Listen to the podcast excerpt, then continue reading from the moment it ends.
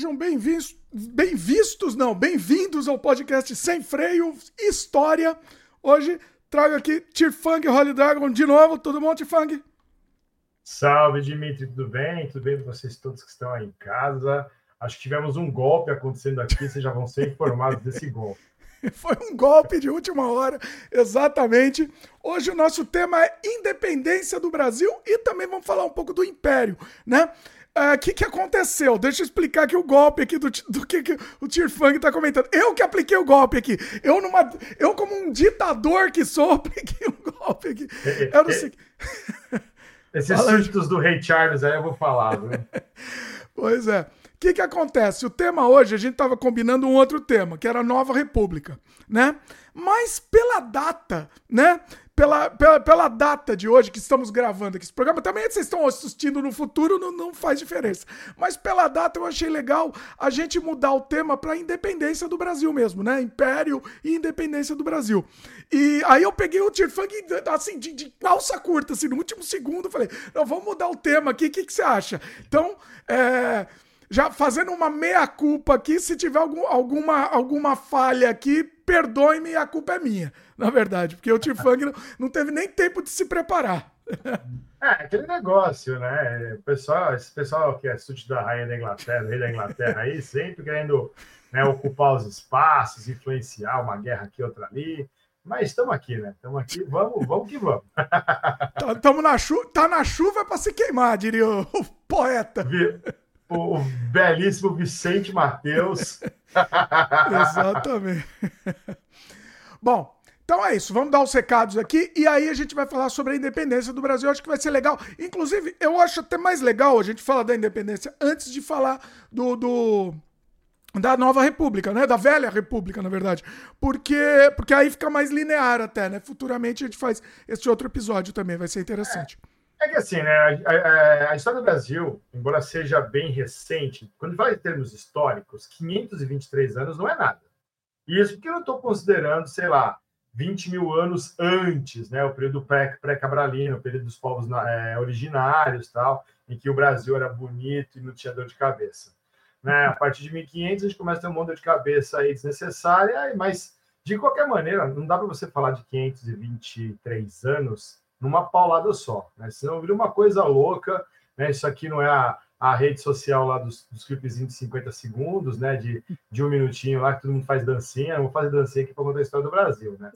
Mas se gente tivesse fazer 500, 523 anos aqui um programa, a gente ia rebolar bastante aqui. Viu? Isso é um pouquinho Mas... longo. um pouquinho assim, aquele sem limite, né? A história do Brasil é assim: temos três períodos, isso facilita para todo mundo, quatro, perdão né? o período pré-europeus, o período colonial, o período império, do império e o período republicano. E cada um desses períodos tem a sua divisão ali para facilitar o entendimento. Tudo bem assim, o Brasil colônia não é um país. O Brasil colônia é uma colônia de exploração portuguesa e então a gente trata o período da história do Brasil colônia por ciclos econômicos. É pau-brasil, é cana-de-açúcar, ciclo do ouro, né? E para finalizar ali o período joanino. Muitos historiadores, inclusive, né, esse que vos fala também, considera o período joanino já um período é, praticamente de independência do Brasil, porque a gente foi elevado à condição de Reino Unido, e Reino Unido não é colônia, né? embora os portugueses sempre relutem, né? É, Reino Unido é Reino Unido, né? senão vamos dizer que a Escócia é colônia da Inglaterra e deixar a magia acontecer, né? Escoceses sempre ficam muito felizes com, com essa parte da história. e o período imperial também são três fases: é o primeiro reinado, que o período é regencial e o segundo reinado. E assim, Dom Pedro I, que a gente vai falar hoje dele, né? O cara governou por nove anos, mas foram tão loucos esses nove anos que a galera só lembra do Dom Pedro I, né? Ah, depois a regência, talvez um dos períodos mais violentos da história do Brasil, é, em, em, falando de Brasil enquanto país, né? E o segundo reinado, que é o período da estabilidade, é o período do Brasil crescendo, o período que o Brasil deixou escapar a chance de se tornar uma potência, né, por causa do agronegócio. Ser polêmico já na partida. E aí vem a República, né? A República mais fases, mais fragmentada, porque querendo ou não, o Brasil tem essa questão de ser uma república latina, e os latinos são afeitos, né, aguerridos a, a uma treta. Então a gente tem é, República Velha, que sofreu um golpe aqui, fomos parar na proclamação da República, da, da do Império, ah, sei lá, da independência. Aí vem Era Vargas, a primeira grande ditadura que o Brasil né, tem que superar em 15 anos, o período de democracia populista, os sombrios anos da ditadura, e o período que a gente está agora, que não sei se vai mudar de nome ou não, né, passamos aí por um período meio bozoloide, então, assim, não sei se vão manter, se vai continuar como redemocratização ou não, mas é isso. Período é, do é, caos vai chamar. Esse no... O nome vai ser isso, período do caos, Brasil. É, de 2014 a 2022, dedo no olho e gritaria, oi. Eu tenho um amigo, Tirfang, eu tenho um amigo que ele fala: o Brasil é um país do futuro e sempre o será. É, essa frase é maravilhosa. O Brasil é um país do futuro. A gente não sabe qual futuro, quando é que esse futuro chega, né? Mas é o Brasil é o país do futuro. Talvez aí os nossos tataranetos. Para sempre. Para sempre ser. o que isso significa. A gente ainda não descobriu. Pois é. Bom, o pessoal já está chegando aqui também. Pessoal, vamos fazendo perguntas aqui. É, Tirfang, inclusive você falou dos períodos. É, é, que a gente já definiu agora o tema, né? Mas talvez fosse até interessante a gente até ter, ter, ter dividido e feito na ordem mesmo, né? Episódios na ordem. Mas beleza, vamos hoje. É, assim, o é, Brasil, a gente os, roteir, é. os, roteiristas da história do Brasil não levam muito em consideração a lógica. né? A gente sabe que isso aqui é, é, uma, é, uma, é uma novela me mexicano-venezuelana brasileira. Cheio né? de furo, né? Tudo cheio é, é muito trágico, é muito sei lá o quê. Então, assim, não tem problema não. Depois a gente bota, bota na legenda. É primeiro episódio, mas parte 7. Tá tudo bem. É tipo Star Wars, né? Tipo Star Wars, para tudo Exato. fora de ordem. Olha só, tá começando pelo período do meio. Né? A gente tá no episódio... 4, episódio 4 aí. É, pois é. O pessoal que lute com os outros episódios. me entumo. Muito bom. Deixa eu só dar um jabás aqui rapidinho, os recados, e depois a gente já, já começa a conversa, né? Pessoal que tá começando agora, chegando agora, lembra de dar o like, se inscreve no canal, clica no sininho. Papo chato de YouTube, mas é importante falar aqui, né? Pro YouTube continuar recomendando vocês. Né? Tá difícil, mas a gente insiste porque a gente acha importante e acha que esse projeto é um projeto que tem que, tem que alcançar mais gente. Então ajuda a gente aí, pessoal. Espalha, passe pra frente mesmo. Beleza? É, a gente tá disponível sempre às quintas-feiras no youtube.com.br Dimitri Cosma e depois nos outros dias nas outras plataformas de podcast. Então você escuta onde você bem entender, mas dá esse viewzinho aqui no YouTube, porque isso dá uma força pra gente. Beleza? É, a gente, você pode encontrar também esse podcast, além de outros trabalhos meus, filmes, eita, gaguejei tudo aqui, filmes, games, artes, tudo no dimitricosmo.com. E se você gosta desse projeto, se você quer ajudar na continuidade, considere a possibilidade de se tornar membro. É um cafezinho por mês, você vai ter um monte de conteúdo exclusivo e é, e o mais importante do que o conteúdo, você vai ajudar a gente a continuar aqui no projeto. Beleza? Bom, chega de. Ah, mais um recado aqui, rapidinho. Último recado, depois eu vou, eu vou passar recado, os recados pro Tirfang. É, a gente acabou de lançar, pessoal, lancei nessa semana, semana passada, o meu um curso para o pessoal aprender a fazer jogo usando é, inteligência artificial. Então, você não vai precisar desenhar um, uma linha de desenho e você não vai precisar fazer um, uma linha de código também.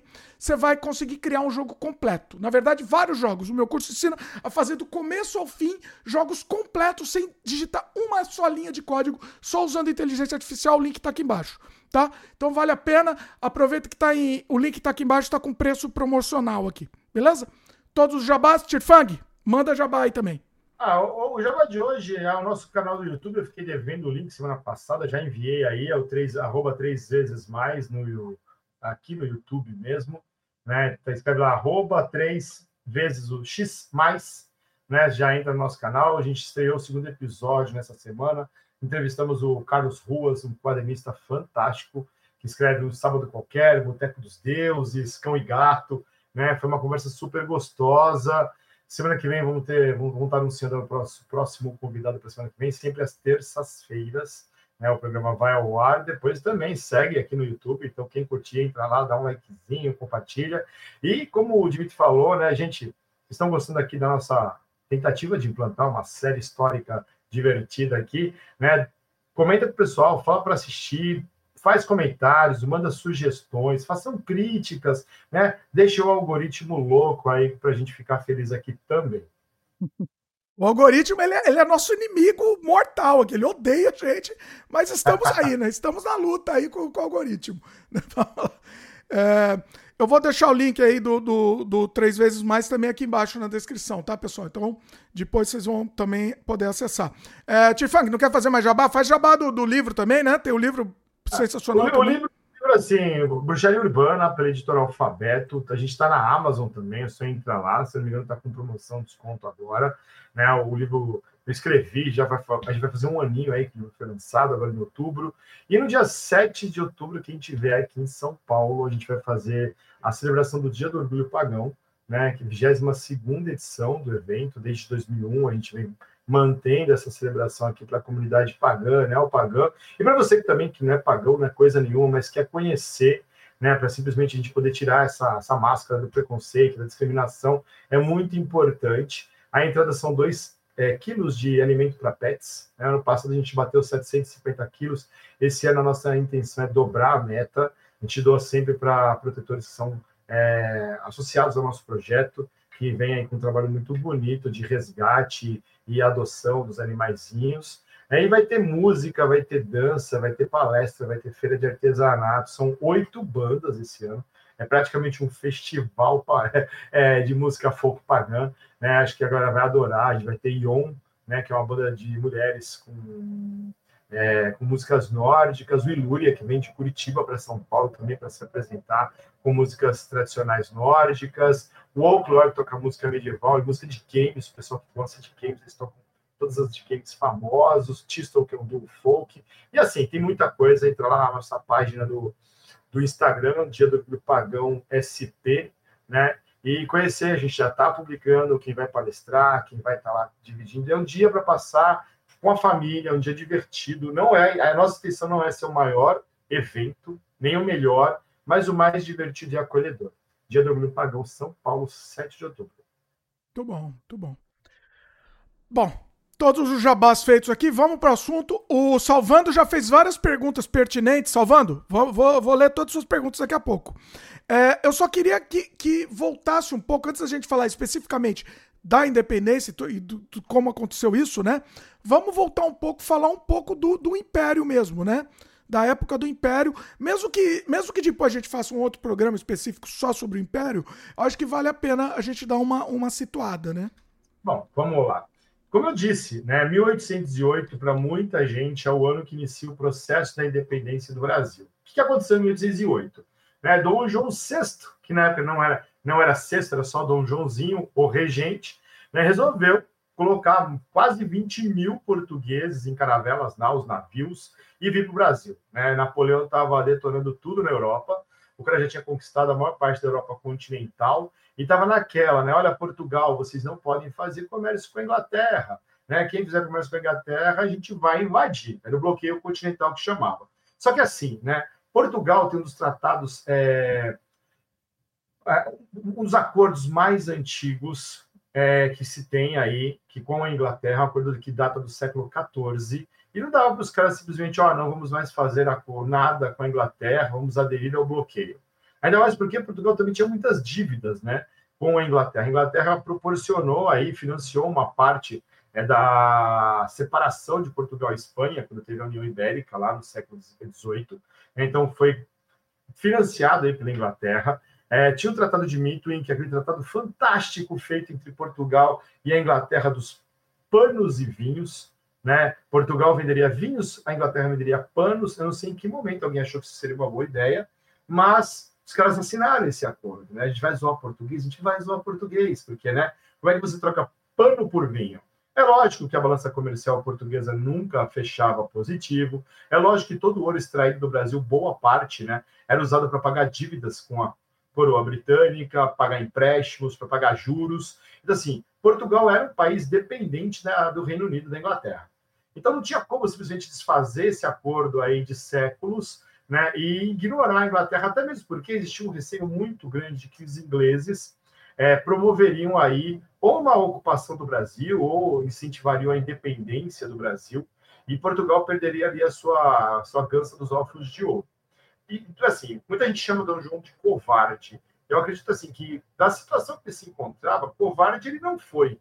na verdade, ele foi bastante estratégico. Primeiro, nunca nenhuma corte é, europeia havia se deslocado para uma colônia, muito menos do outro lado do Atlântico. Se já era difícil atravessar ali para a África ou para o Oriente Médio, né, atravessar o Atlântico com todos os perigos que uma viagem dessa envolvia, foi uma, uma jogada assim, eu digo, sinistra. Né? É uma aventura mesmo, né? É uma, ele foi um imigrante que ninguém é. fazia isso na época, assim. Pois Porque, é. Pega lá, quantidade de navios necessários para transportar a corte. Quando o Napoleão invadiu a Espanha, ele saqueou a Espanha. Todas as riquezas espanholas foram saqueadas. E de todos os países pelos, pelas quais a França passou. Então, Portugal, a, a, além do governo todo vir para cá, máquina burocrática, funcionários públicos, todo, todos os carreiristas, políticos, a galera veio para cá, toda a riqueza de Portugal também foi trazida nesses navios. Né? Você está colocando a família real todinha, inclusive os filhos de Dom João e Dona Carlota Joaquina. A Dona Maria, Dona Maria I ainda era rainha, ela estava com sérios transtornos psicológicos e psiquiátricos, tinha perdido o marido, tinha perdido o filho mais velho. Né? Dom João nunca tinha imaginado na cabeça dele que ia ser imperador de Portugal e de repente o trono ele, ele caiu sentado no trono de paraquedas. Então, assim, diziam que ele era muito covarde, reticente, mas eu consigo entender essa situação. Fui criado para ser o filho número dois e de repente eu vou ser imperador. E aí tem que lidar com uma situação dessa. O cara atravessou o mar. Portugal ficou lá. Muita gente diz assim: ah, se ele tivesse ficado, as tropas é, napoleônicas teriam chegado lá esfarrapadas, porque chegaram esfarrapadas e teriam sido derrotadas. Tudo bem. Aí quem iria vir pessoalmente era Napoleão. E aí Portugal seria arrasado. Né? Deixaram os portugueses em Portugal e para cá veio a corte. Né? Foi uma viagem, uma aventura, lógico, né? dois meses aí para atravessar o mar. Mais, um, mais, uma, mais uma cotinha para chegar no Rio de Janeiro, porque os caras pararam na Bahia, em Salvador, né? Devia ser época de carnaval. Timbalada, né? em Salvador, Dom, Dom João simplesmente retribui, retribui nada, porque ali havia uma, uma conta ser paga, né? Que conta? Acabar com o pacto colonial. Os brasileiros não podiam vender nada para a Inglaterra. Eles tinham que vender para Portugal e Portugal vendia para a Inglaterra. Os brasileiros não podiam comprar nada da Inglaterra, eles tinham que comprar de comerciantes portugueses. O pacto colonial é a essência disso, é o mercantilismo. Todos os países, todas as metrópoles aplicavam isso é, nas suas colônias. Quando o João chega aqui, ele abre os, por, abre os portos do Brasil para as nações amigas. Quer dizer, naquele momento era Inglaterra. Porque até os Estados Unidos da América eram aliados da França por uma questão pontual histórica. Né? Ex-colônia do Reino Unido, vamos, os caras travaram uma guerra com a Inglaterra, isso pode ser uma outra história, no momento em que a França estava tentando derrubar a Inglaterra também. E aí os caras chegam aqui, ó, vamos abrir os portos às nações amigas, derrubaram um monte de restrições, então o Brasil podia novamente, quer dizer, podia novamente não, podia pela primeira vez pensar em ter manufatura, porque as restrições acabaram, e aí Dom João vem para o Rio de Janeiro. Só que ele chega numa cidade pequena, escura, suja, era um porto é, basicamente comercial, era a capital da colônia. Salvador já estava à míngua há um tempo, né? E o Rio de Janeiro era a capital da colônia. E aí vai receber a família real. Gente, as histórias são fantásticas. Né? Dizem que o governador da época. Gente, eu não trabalho com nomes, antes que alguém me pergunte. Eu sou péssimo para memorizar nomes, e eu acho que esse nem é o intuito aqui. Né? Mas o, o, governador aí do Rio de Janeiro, o responsável pela administração, ele mandou passar cal quase que na cidade inteira para disfarçar as paredes escuras e sujas. Não tinha canalização de esgoto, não tinha água encanada, é, é, era tudo muito sujo, estreito, era uma cidade pequena, e de repente vai receber a família real. O que eu faço agora? São 15 mil pessoas chegando numa cidade que tinha 20 mil habitantes, mais ou menos. Caramba! Nossa, 15 mil chegando chega praticamente o dobro da cidade, é isso? Nossa. Não tinha, não tinha como receber todo mundo. Que ele, na, na época, havia uma piada, né? Porque as melhores casas do Rio de Janeiro foram carimbadas. Então, assim, ou o cara deixava a casa por espontânea vontade, ou ele era retirado da própria casa para que abrigasse né, os nobres da família real e os altos funcionários públicos. Peraí, né? mas que... expulsava a pessoa? Perdia, Sim, você perdeu a sua casa? É perdeu isso? sua casa, não é perdeu assim, né? Vamos pagar aí uma indenização, você vai para um hotel, mas você não tinha opção de dizer não. Não tinha prédio para todo mundo. Né? Não havia prédio nem condições para todo mundo. E aí também piora a situação, porque chega essa galera toda, brasileiro naquele momento, ah, a gente precisa ganhar um dinheiro. Então muita gente começou a vir para o Rio de Janeiro com aquela intenção de vou lá prestar ah. serviço, comerciantes, artesãos, prestadores de serviço, trabalhadores livres, porque eles sabiam que não tinha mão de obra para atender toda aquela demanda. Né? Mas o Rio de Janeiro era uma cidade mequetrefezinha, né? era o principal porto ali de chegada de escravizados da região sul-sudeste do Brasil, e era isso. Né? O Porto do Valongo era super movimentado, ali recebiam centenas, se não milhares de escravizados todos os dias. Né? Então, é uma cidade que tem que se adaptar para receber a corte. E tem as histórias maravilhosas, que o pessoal tentou copiar a roupa né, dos, dos, nobres portugueses, porque eles não podiam ser considerados primitivos, né? Então, assim, é uma bagunça. Mas os caras chegam em 1808 e beleza, né? O Brasil vai passar por um processo de transformação que vai até 1821. Transformação também é uma coisa muito complicada, porque assim, transformação macro, mas, é, micro, mas no macro não. A população seguiu pobre, a, a, a grande maioria esmagadora da população era de escravizados, né? Então assim, o Brasil, o Brasil era um país negro, governado neste momento pela corte europeia portuguesa branca, né? Ninguém gosta de falar disso, mas sim era isso. Né? E assim é aquele negócio.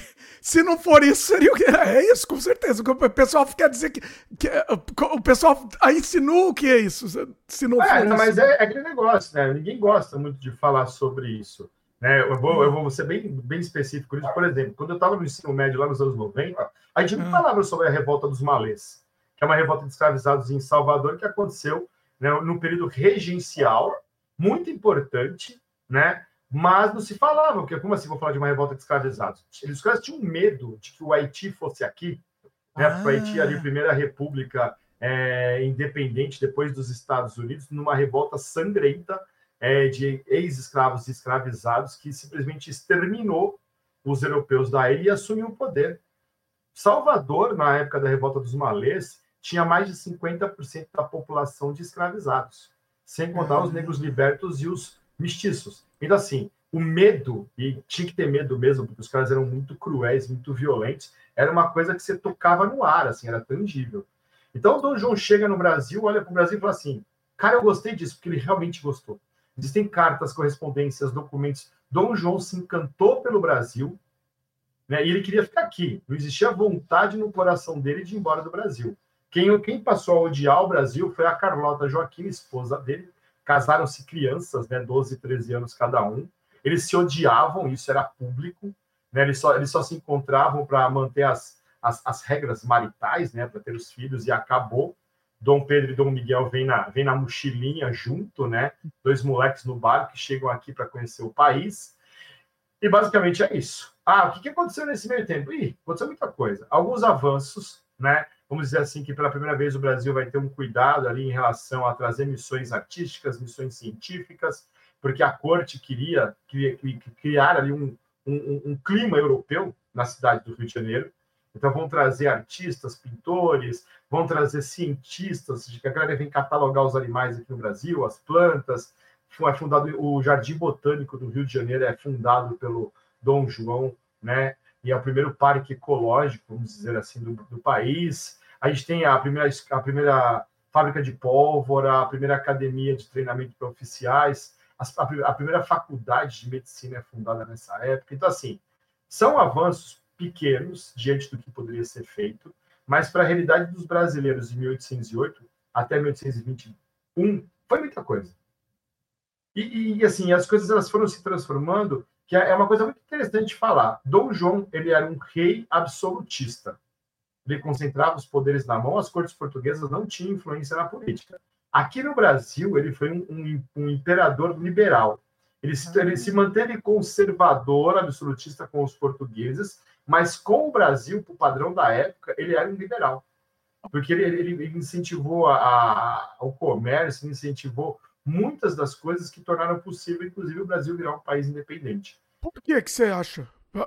Até para desenvolver o país, será? Não, assim, na verdade, assim, é uma coisa, é uma coisa bem estratégica. Não foi nada assim, nossa, aqui que. O cara, o cara adorou o Brasil. O Brasil não tinha estrutura. Então, assim, se eu for muito rígido em manter as regras antigas, isso aqui vai afundar comigo dentro. É basicamente isso. Né? Então, politicamente falando, ele, é, ele é muito, ele é muito perspicaz, lidar com uma mão e tirar com a outra. Né? Ele abriu os portos para as nações amigas, permitiu a formação de manufaturas, Pernambuco começa a se desenvolver de novo, né? porque o açúcar estava em declínio, São eh, Rio de Janeiro começa a se desenvolver também. Só que logo depois ele assina um, um, um tratado de comércio com a Inglaterra, que, e aí vamos falar português, né? É, os produtos é, português, eu posso errar a taxa agora, me perdoem, mas é mais ou menos assim: os produtos portugueses pagavam 14%, os produtos é, 15%, os produtos ingleses pagavam 14%, e os produtos de qualquer outro país pagavam 25% para entrar no país. Era mais barato importar bugiganga inglesa do que produto português. Caramba! Mas por quê? Assim, para para manter os laços ali com a Inglaterra, né? Portugal também não era um país industrializado. Vamos pensar que Portugal era um porãozinho escuro também. É, foi um dos maiores impérios do mundo durante o período das navegações, mas era um país subdesenvolvido para os padrões é, da época. Tem gente que vai ficar bravo comigo, mas era. Era um país que não tinha indústria, fabricava azeite, fabricava vinho, azeite e vinho. E que vivia de receber né, todos os espólios ali das colônias africanas, asiáticas e do Brasil, principalmente. E os comerciantes é, portugueses eram riquíssimos porque eles usavam essa questão de ah, os brasileiros não poderem comprar dos outros, não poderem vender para os outros, só para eles. Então, isso trazia um enriquecimento muito grande, mas não trazia desenvolvimento para Portugal. Portugal não era nem de longe um país desenvolvido, e também não era uma potência rural. Se girar para a Áustria na mesma época, a Áustria não era um, um, reino gigantesco industrializado, era uma potência agrícola. E tinha todas as questões das, das três coroas, tal, mas era uma potência agrícola e tinha uma população gigantesca que tornava ela a principal nação do centro da Europa. Portugal não. Portugal perdeu, deixou, né? Deixou partir das mãos a possibilidade de ter sido a grande potência e se mantido como grande potência. Péssimas administrações, péssimas decisões políticas e econômicas. Então, assim, para o Dom João VI, que se apaixonou pelo Brasil, manter o Brasil numa situação um pouco melhor era suficiente para que ele pudesse tentar continuar aqui. Tem uma coisa maravilhosa que, por exemplo, os ingleses tentaram sacanear os portugueses no Congresso de Viena. Para quem não lembra, o Congresso de Viena foi a reunião para vamos reorganizar a Europa depois que Napoleão bagunçou tudo. E a Inglaterra dizia só podem é, estar representantes dos países cujos monarcas estão no seu território. Dom João responde para a Inglaterra muito simples: ele eleva o Brasil à categoria de Reino Unido. O que é uma coisa fantástica, porque, na minha opinião, é nesse momento que o Brasil começa a ter a sua autonomia de fato, e também nesse momento os portugueses passam a odiar o Brasil de uma forma horrorosa. Eles não queriam que o Brasil fosse um Reino Unido, eles queriam que o Brasil seguisse sendo a colônia fornecedora de riquezas. Porque ainda continuava meio que sendo. Quando eles mudaram, ainda era uma colônia, né? Era só, só, só, só, só no nome, né? Era assim. Foi, mudou a corte, mas continuava sendo, né? A mesma coisa. Se a gente olhar os números do Brasil em 1815 e comparar com Portugal, o Brasil já começava a acumular mais riquezas que a própria metrópole. Ah. Né? O fato da, da, do comércio estar livre naquele momento, e principalmente depois que acabam as guerras com a França, né? isso vai trazer para uma elite brasileira de comerciantes, exportadores, uma riqueza que o Brasil não conhecia. Né? Tem alguns, alguns diários de viajantes do Rio de Janeiro nesse período que se dizia que você encontraria qualquer coisa que você imaginasse nas, nas ruas do comércio do Rio de Janeiro. Então, assim, até patins de gelo você achava pendurado nas lojas. Tudo bem que assim, é, é essa questão econômica de você cobrar menos os produtos ingleses, mas o Brasil tinha um livre acesso ao comércio gigantesco. Coisa que, que, que assim, para o país em si foi muito bom. Mas assim, e aí, vou botar um parênteses aqui. A gente está falando do Brasil, Rio de Janeiro. A região norte, a Míngua, região nordeste, Salvador e é, Recife, revoltadíssimos com esse abandono por parte de Dom João. As Minas Gerais seguiam ali tentando ainda é, extrair o ouro das minas que já estavam quase esgotadas, e São Paulo nem aparece nessa parte da história. São Paulo não chegava a ter né, 15 mil habitantes, era uma vilazinha colonial também mequetrefe, né, que estava ali se, se agarrando, né, tentando se, se manter ali na, na, na história, mas não tinha importância alguma. Tirando a importância. Fala, fala, fala. O, o, você falou de Minas, o ouro de, de Minas não era mais mandado para Portugal nesse momento. não, nesse momento não, permanecia aqui, mas era uma quantidade muito infinitamente menor do que tinha sido no século XVIII. Mas é que a extração nunca parou. A, a gente tem muita essa ideia de falar assim, ah, foi os ciclos econômicos, então foi para o Brasil, acabou o açúcar, acabou o ouro. Não, o pau-brasil seguiu sendo extraído da Mata Atlântica até o século XIX. O açúcar nunca parou de ser plantado no Nordeste, só diminuiu a quantidade de fazendas de engenho, porque os, os portugueses não conseguiram concorrer com o açúcar caribenho que era mais barato e lógico, né? Se, você, se a Holanda produz açúcar, se a Inglaterra produz açúcar, se a França produz, produz açúcar, por que, eu vou comprar açúcar brasileiro, português?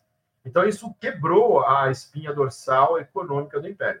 O ouro foi um século de exploração, mas as nossas minas eram tão mal exploradas e tão mal estruturadas que se perdia muito, justamente porque não havia investimento em segurança, né? Ah, eu tenho escravo, vou usar escravo. A expectativa de vida de um escravizado numa mina em Minas Gerais era de 10 anos. Então, assim, a, a expectativa de vida média no Brasil para o escravizado era de 20, nas Minas era de 10. Então, assim, em que condições essas pessoas trabalhavam? E trabalhavam demais, porque havia um incentivo, né? Quanto mais ouro você extrair, mais chance você tem de conseguir, sei lá, daqui cinco anos comprar a sua liberdade. Então a galera se arriscava. Né? Então tem, tem tudo isso. Então, assim, ah, o Brasil se desenvolveu, o Rio de Janeiro se desenvolveu, se tornou uma metrópolezinha é, local, latina, recebeu uma infraestrutura que nunca havia visto. Né? Você começa a ter ali um, um, talvez vá para frente, né? mas vai ficar só ali, é bem restrito. Tanto é que, por exemplo, enquanto Portugal estava sendo ali na, na guerra contra Napoleão, a resposta do Dom João aqui no Brasil foi invadir a Guiana Francesa. Né? Tomamos a Guiana Francesa né? Tipo, como se isso fosse muita coisa. Grande mas olha, coisa. vocês invadiram Portugal e invadiram a Guiana. E nesse meio tempo também, Dom João vai lá e conquista a Uruguai. Né? As, as nações ali é, estavam em crise também, porque a Espanha estava tinha um rei francês sentado no trono. Havia ali uma, várias tentativas, digamos, nos reorganizar. Dom João viu a oportunidade de pegar o Uruguai para si. O Uruguai tem uma história com o Brasil, né? muita gente ignora que haviam, haviam vilas que foram fundadas por portugueses ali na curvinha do Prata.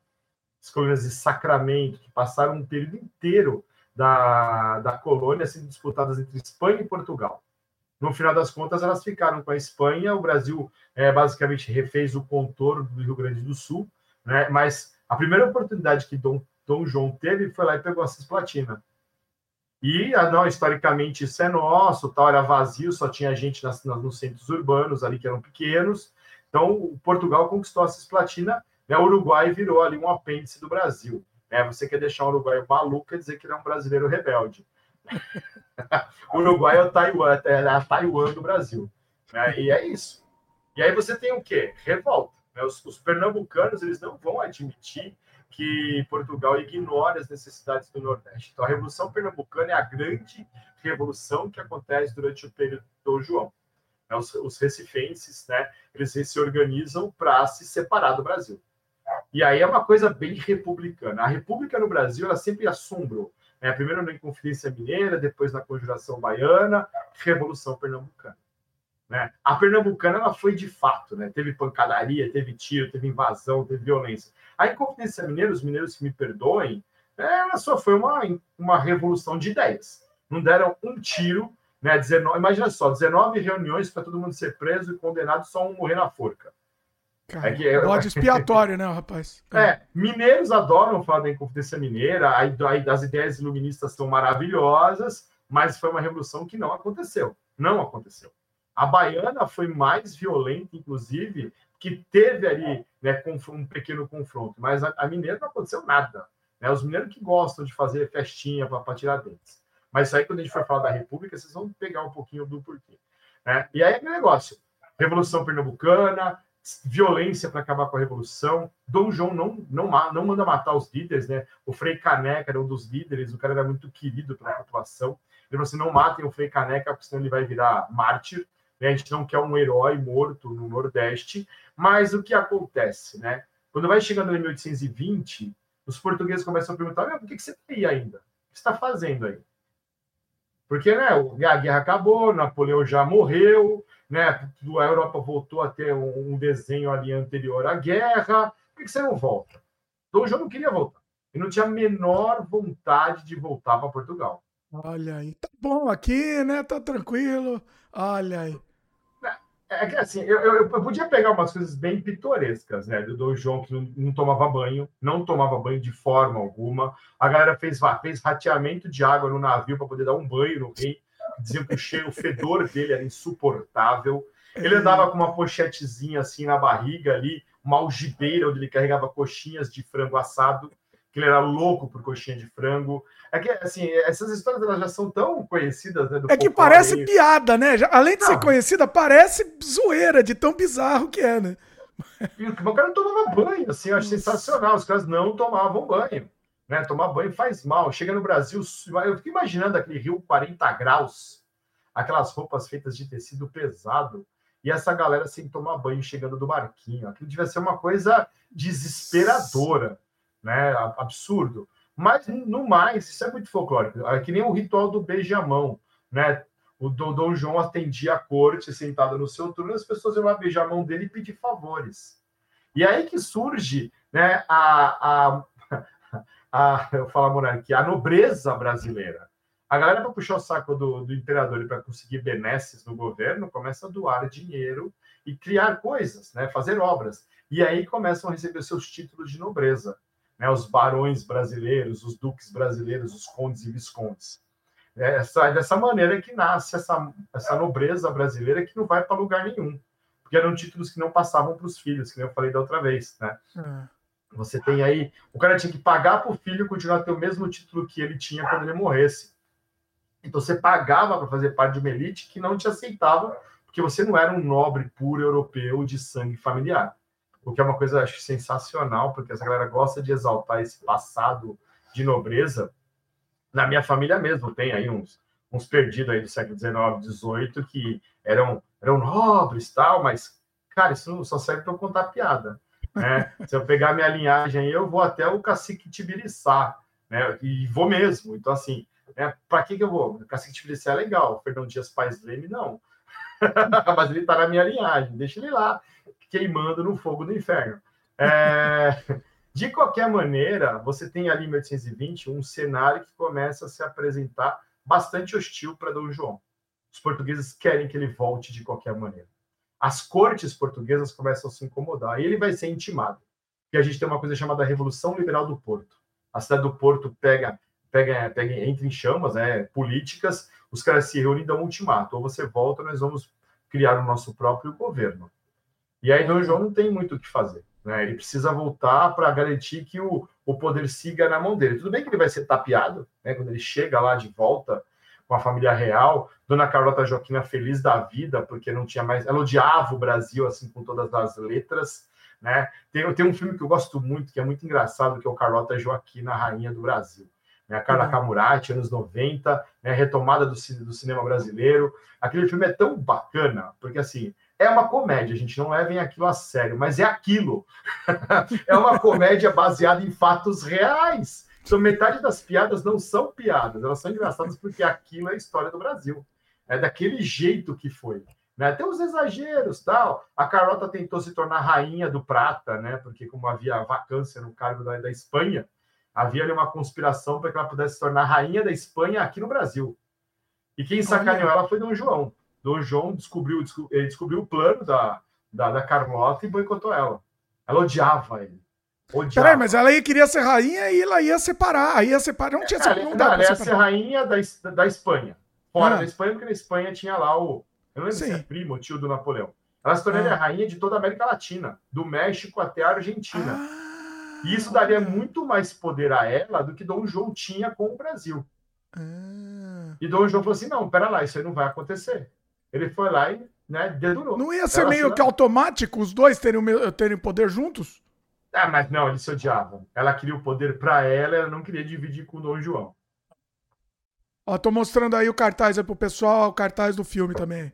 Enquanto a gente tá falando, a gente tá vendo algumas imagens também. Mostrei já o Dom João VI, mostrei a verdadeira Carlota Joaquina, que é, que é bonita, hein? É bonita, velho. Ela, ela, ela, tem, ela tem esse, esse buço simpático. É dela. linda, né? É. Vamos ver de novo aqui, ó, o pessoal tá vendo. Olha, olha que, que pessoa bonita. Mas se olhar pro Dom Joãozinho também, o Dom também é um rapaz, queixo, rapaz né? bonito. Eu não sei se a galera E tá eles melhoram, sabe. né? Detalhe que eles melhoram na pintura ainda. né? Sim, sim. Se ficasse muito real, eles mandavam refazer, né? Dom João tem aquele queixinho para dentro, né? Porque havia uma consanguinidade entre as casas é, Ah, nobres europeias, há muita consanguinidade. Todo mundo é primo de alguém, né? Então, meus pais são primos, literalmente, os pais são tudo primo lá. Né? É, é, o dia que a gente foi falar da Primeira Guerra Mundial, todos os reis da, da Europa na Primeira Guerra, um ano antes da Primeira Guerra Mundial eram primos. Ninguém apostava Nossa. que a guerra ia acontecer. Então, se vocês olharem para os quadros, darem uma busca no Google aí, reis e rainhas portugueses e espanhóis, a maioria deles tem o queixo para dentro. Isso é uma Ah. característica ligada à consanguinidade, né, que torna mais bizarro ainda essas relações Targaryen e Lannister aí que existiam entre as coroas espanholas e portuguesas. Por isso que são todos inteligentes assim, né? É uma beleza, tá, tá explicado também. É. Olha o pessoal cancelando a gente em Portugal. É. Ah, Aí assim, né? Dom João volta para Portugal. Isso é de 1821. E ele vai deixar o filho mais velho no Brasil, porque ele não é besta. né? Ele tinha muito medo de ir embora do Brasil, o Brasil se tornar uma república. Estava na moda, a maioria das repúblicas latinas estavam nascendo ali, e ele não queria também expor o filho. Quando ele chega em em Portugal, ele toma um golpe. Ele é obrigado a assinar a Constituição. Portugal se torna uma monarquia constitucional. Dom Pedro João não fala mais nada, não tem mais voz, não, não apita mais na política. Ele vai virar um, né, um chefe decorativo. Olha. Hum. E, e aí, assim, tem, tem uma vasta troca de é, cartas entre ele e o filho, que fica aqui no Brasil, onde ele mesmo sugere: olha, Pedro, se for para que o Brasil se torne um país é, que seja por tuas mãos, para que ele não caia na mão, na, na mão dos, dos republicanos, que era a grande preocupação. Então, ele mesmo fala para o filho dele: se a coisa começar a ficar azeda, meu, proclama a independência e bola para frente. É porque essa galera de Portugal, o que, que os portugueses queriam? Que o Brasil voltasse a ser colônia. É uma coisa muito séria. Né? Assim que eles tiram o poder de Dom Pedro, eles começam a editar decreto atrás de decreto, desmontando a máquina pública burocrática do Brasil.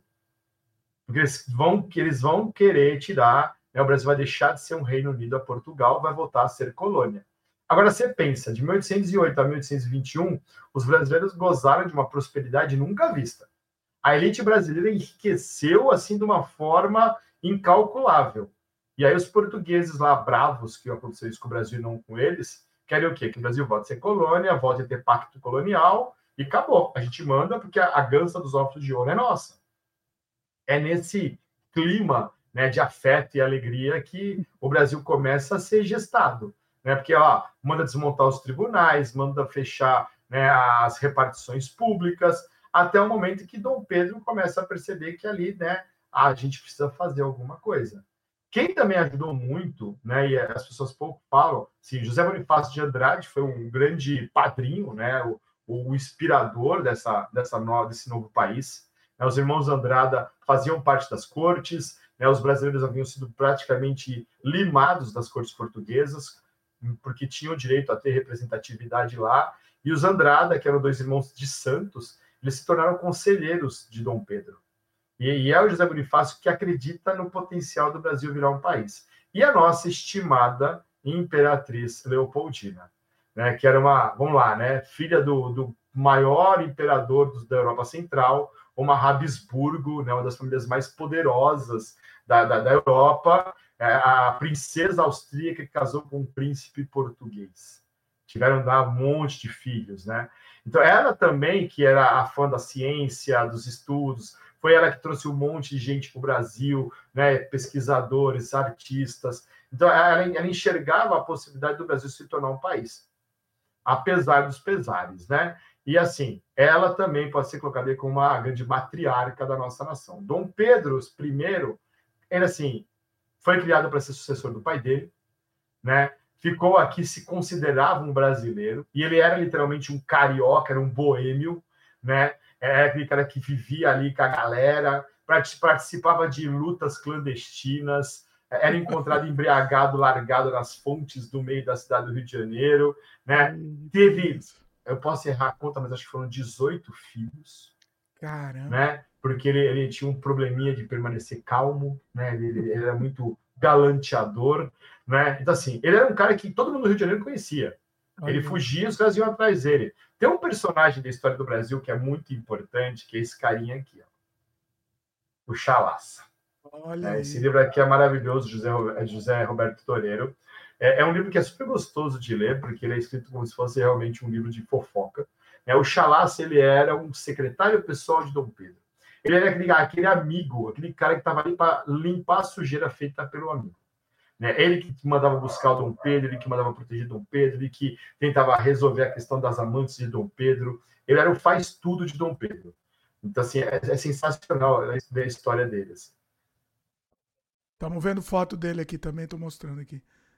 Olha Tem um, uma série que a Globo lançou há alguns anos atrás, né, no Quinto, o Quinto dos Infernos, que é uma série deliciosa de assistir, né, porque vai da chegada, vai da vinda da família real portuguesa para o Brasil até a independência. Né? É uma, uma minissérie assim, é deliciosa de assistir, porque pega muitos pontos da história que não eram abordados. Lógico que tem uma licença poética, né? tem muita coisa ali que foi aumentou, diminuiu tal, mas ela é muito gostosa de assistir porque o Chalaça aparece e, cara, ele é um personagem delicioso feito pelo Humberto Martins. Porque você fala, meu, não é possível que esse cara foi real e que o Dom Pedro era tão vida louca. Dom Pedro talvez tenha sido o primeiro vida louca da história do Rio de Janeiro, né? Um moleque era tinhoso e esse cara foi o primeiro rei do Brasil. É esse cara que vai ficar pé da vida quando Portugal manda ele voltar. Olha, você tem que voltar para Portugal porque aí não é teu lugar, o Brasil é uma colônia. Se é para felicidade geral da nação, né? Se é, é para bem do povo, felicidade geral da nação, diga que fico. Né? O dia do fico é o melhor dia do mundo. O que ele fez no dia do fico? Ele ficou. Ele tinha, ele tinha um abaixo assinados, acho que são duas mil assinaturas, só quem assinou era comerciante, dono de terra, a elitezinha a, a rural aqui do Brasil, porque não queriam que se ele voltasse, aí o Brasil ia realmente ser uma colônia portuguesa. Né? Então, assim, incentivaram o moleque, Leopoldina na orelha dele, José Bonifácio na orelha dele, tá bom, vou ficar. E logo depois ele assinou outro decreto, que é o decreto do Cumpra-se, que também é bem óbvio qualquer decreto português que chegasse ao Rio de Janeiro só, só valeria se ele carimbasse cumpras. Ah. Muito simples. E os portugueses, assim, né? Mano, não dá, a gente tem que tirar esse moleque de lá. Vamos, vamos, vamos trazer a força né, para Portugal. Né? Ele só é o príncipe, não tem poder nenhum. Quem manda é a corte portuguesa. É lógico que não deu certo, né? Ele foi fazer uma viagem, um tour né, um Tour de France, foi para Minas Gerais, foi para o Santos, foi para São Paulo, buscar apoio político para manter o Brasil como Reino Unido, e no meio do caminho chega a carta lá para o Rio de Janeiro mandando apreender o príncipe. Ah, é, é, maravilhoso. Ah, lá, a Leopoldina se antecipa, manda lá um, um, um aviso, né, um carteiro, né, um, um mensageiro avisar Pedro. Pedro está subindo a serra, essa história todo mundo conhece, mas é uma delícia de contar. Pedro foi jantar com os irmãos Andrade em Santos, subiu para São Paulo no, no lombo da mulinha, né? Passou muito mal, passou mal assim, porque comeu peixe, lógico, né? Peixe, calor, cavalo, é uma combinação explosiva. E eles tiveram que parar ali porque estava passando mal, né? Foi lá usar a casinha. E nessa de parar para usar a casinha, tal, chega o mensageiro com a cartinha dizendo: Olha, Pedro, você vai ser preso se não fizer algo. E ele, né, enfesado que estava, né, literalmente enfesado, ele rompe né, com Portugal. Ele vai lá, arranca da lapela da, da farda dele ali o símbolo português e dá o grito do Ipiranga, que não teve grito nenhum, ele só disse que se separava de Portugal. Ele estava numa fazenda, numa fazendazinha ali no Ipiranga. É, essa fazenda tinha uma pessoa que morava lá, que vai se tornar muito importante para Pedro, que é a Domitila de Castro, né? Até então ele era, ele, ele, era maluco, vida louca, tinha as amantes, mas ele ainda tinha ali um cuidado com Leopoldina. Quando ele conhece a Domitila, ele se apaixona perdidamente por ela, não só por ela, porque também pega a irmã dela e vai ter filho com a irmã dela, e vai ter filho com ela. Né? O, o, MC Catra é, pou, é pouco perto de Dom Pedro I, né? Meu, meu ídolo, hein, meu, meu ídolo esse rapaz. Ele vai, ele vai ter filho com a, com a amante, com a irmã da amante, vai ter, ele vai ter filho com freira. Então, assim, ele não era, não era fácil, não. E aí, naquele momento, Dom Pedro vai, continua a viagem dele para São Paulo e é recebido já, fazem o um anúncio que o Brasil se separa, os paulistas que iam prender ele celebram com ele nas ruas. Aquele quadro lindo que tem no Museu Paulistano, Museu do Ipiranga, o quadro da proclamação da independência, do 7 de setembro, aquilo foi feito mais de 40 anos depois da independência. Esse quadro tem tanta informação né, que as pessoas não reparam na maior parte das vezes. Primeiro que Dom Pedro não estava com aquela farda bonita e o pessoal que está no alto do morrinho ali é, não está vestido daquele jeito. Estão com roupa de viagem, eles estão montando em cavalo, estão em mulas. Não que isso diminua, né? Mas, assim, é uma comitiva suja de viagem. Se você olhar bem para o quadro, né? É, você não vê o povo no quadro. Tem um carroceiro passando do ladinho ali, olhando o que diabo está acontecendo ali, né? E o pessoal tudo feliz, espadinha para o alto, tal, e na frente os dragões da independência, aquela, aquela guarda fardada, bonita, né? Exaltando o grande líder da nação. Cara, nem tinha sido criada essa, essa guarda ainda. Ah, é? Olha é, aí. Não, aquilo não existia ainda. Aquilo ali é, esse quadro, assim, ele faz parte da, da, da iconografia mitológica de fundação do país. É Ó, enquanto você está falando, só, só te falando, enquanto você está falando, a gente está mostrando em detalhes o quadro. Então pode comentar aí que tudo que você comentar eu vou mostrar aqui na, na, gente, na cena, Esse pessoal. quadro, assim, ele é belíssimo, né? Ele é belíssimo, foi, foi, foi encomendado para celebração, mas, mas assim, a gente tem que entender que isso aí é, é um mito, isso aí é um, é um ícone folclórico, né? Porque precisar pegar todos os quadros dos líderes das nações do século XIX, XVIII, é isso aí é, Napoleão em cima do cavalinho. O cara tinha 1,50m, mas estava em cima do cavalo parecendo um gigante. Né? O Toussaint Louverture do Haiti manda fazer um quadro igualzinho do Napoleão, porque ele era fã do Napoleão. Então a galera não tinha muita criatividade, mas tinha que ser quadros bonitos, né? principalmente os comemorativos. Tem um outro quadro da independência que, que mostra Dom Pedro no meio da multidão. Né? Esse quadro, é, eu estou tentando lembrar o nome do pintor dele, que está com o chapeuzinho levantado, todo mundo em volta. É uma coisa assim até mais popular do que o quadro. Ah, achei aqui, estou mostrando aqui. Esse quadro é um retrato da sociedade brasileira e como a sociedade se enxergava. Se vocês olharem com bastante atenção, só tem ali mulheres, né, senhores, né, todos bem trajados, tem crianças, tem uma indígena no meio do quadro, não tem negros no quadro. Os Olha. negros estão literalmente deixados de fora porque nessa época a escravidão está pegando e os caras não consideravam os negros parte da sociedade. peraí, esse cara que tá. Não tem um cara que tá do lado dele aqui, ó, a, a direita aqui do, dele no quadro? Ele é, ele é negro, ele tá mais, mais escuro, pelo os, menos. Os, traços são indígenas, ele tá com um traje ali do sul do Brasil. Então, assim, bem é, do sul do é, Brasil, é. mas é que esse traje aqui gaúcho que ele tá usando é. não é um traje gaúcho, é um traje é, que surgiu entre os tropeiros de São Paulo que buscavam gado no Rio Grande do Sul e levavam para Minas Gerais. Então, esse aqui, é um tra... esse aqui é um traje típico do paulista é, interiorano, do tropeiro. Tá. Então, assim, é, pela, pelas, pelas, pela aparência, é um indígena. Não tem nenhum negro nessa, nessa nesse quadro. Que, assim, ah, a indígena, indígena, pode. Indígena podia. E negro assim, né? É. é só aqui para dizer também que tem indígena no Brasil. Né, porque é. não havia nenhuma preocupação em relação a isso. Só não tem negros porque o racismo é, é absurdo né? E os caras não vão colocar os negros como membros aí da sociedade que nascia daquele momento que o Brasil vira um país. Né? 7 de setembro, independência do Brasil. Gente, isso é um processo tão demoradinho, né? Que todo mundo, a maioria das pessoas acha que foi ali, acabou, separou, o Brasil já é um país. Vai demorar uns três anos, quatro anos para o Brasil ali se tornar um país de verdade. Né? A gente tem até guerra para a independência.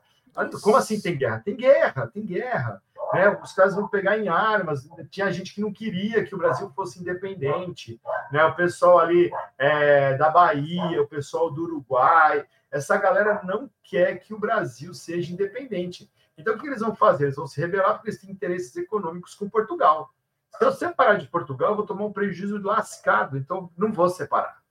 Não vou. E aí, o que você tem ali? Você tem a Bahia, a Cisplatina, Piauí, Maranhão e o Grão-Pará, que é na Amazônia toda, né?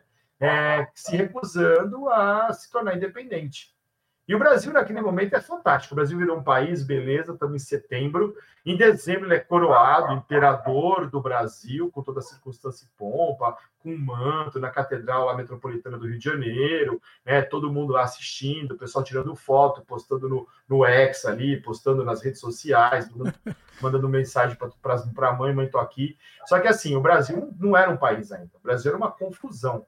Primeiro que para ser país você precisa ter constituição. Segundo, você precisa garantir a segurança das suas fronteiras. E terceiro, que você precisa ser reconhecido. Senão você é Kosovo, né? Kosovo é um país que não é. Né? Metade, mais da metade dos países do mundo não reconhecem Kosovo como nação, para desespero dos kosovares, né? Mas o Brasil era isso. O Brasil nasceu sem é, foi um parto, mas foi um parto e nasceu dentro de um ovo, porque ainda não era um país. E aí, assim, guerra, vai ter guerra. Dom Pedro não tem dinheiro, porque tem uma coisa, tem um detalhe. Da mesma maneira que Dom João raspou os cofres de Portugal para vir para o Brasil, ele raspou os cofres brasileiros para voltar a Portugal. Ah, olha aí. O, o, Banco do Brasil nasceu durante o governo de Dom João aqui no Brasil. E foi o primeiro Banco do Brasil, porque esse Banco do Brasil faliu. Faliu porque não tinha fundos. Né? O Brasil não tinha fundos para nada. Olha. A gente já nasceu bicado ali na, na falta de dinheiro. E assim, vamos fazer o quê? Pegar dinheiro emprestado. É aí que o Brasil deixa de ser um país controlado por Portugal e vai diretamente ser controlado pela Inglaterra, porque vai fazer empréstimos né, para poder contratar um exército de mercenários. Vão vir alemães para cá, escoceses para cá. O Dom Pedro vai gastar uma grana contratando oficiais da Marinha e das, da, do Exército para virem para cá. Lord Cochrane, lá, Almirante Labatute. Ele fez questão de trazer o Labatute, porque o Labatute era almirante do Napoleão e Dom Pedro era um fã é, irrepreensível de Napoleão Bonaparte. Então, vou trazer um almirante de Napoleão para minha guerra. E esses caras, eles vão lutar é, nas províncias rebeldes com extrema violência. É um negócio, assim, assustador. Né? Tanto é que o Labatute, se a gente olhar para o folclore do Nordeste, tem uma criatura folclórica lá chamada Labatute. É o mesmo nome do almirante. Por que, que isso, essa, esse folclore surgiu ali? Porque a violência utilizada pelos homens de Labatute para controlar ali a violência no Nordeste foi tão grande que acabou se personificando numa criatura folclórica assustadora. Né? Isso aí faz parte da, da, da, da mística desse, desse momento aí. Mas, de qualquer maneira, o Brasil tinha oficiais estrangeiros. O exército brasileiro não existia, foi criado ali. Surgem pessoas importantes, né? Maria Quitéria surge aí, a mulher que se vestiu de homem para lutar nas guerras da Bahia, foi condenada à morte, Dom Pedro salvou ela, condecorou ela e mandou fazer um uniforme para ela. É uma mulher fantástica, mas apesar de tudo, ele não liberou o exército para as mulheres. Ela foi uma, uma jabuticaba brasileira ali na luta. Teve a ah, tem, um, tem, tem, um quadro da Maria Quitéria muito bom nela de. É, esse uniforme, uniforme, foi feito para ela, a mando de Dom Pedro I, quando ela foi condecorada com as ordens todas militares, mas ficou nisso, só ela podia.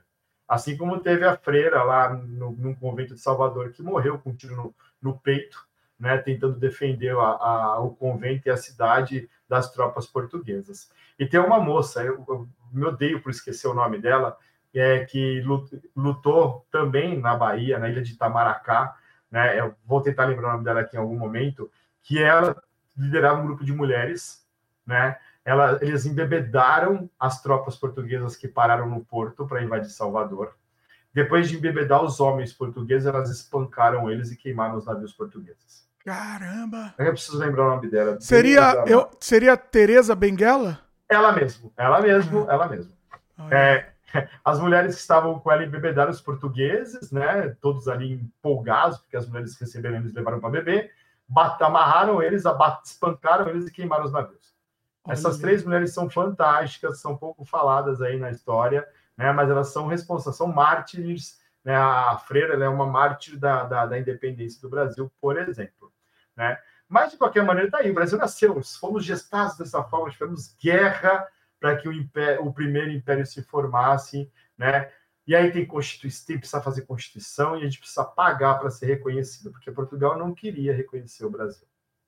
Ah, olha aí.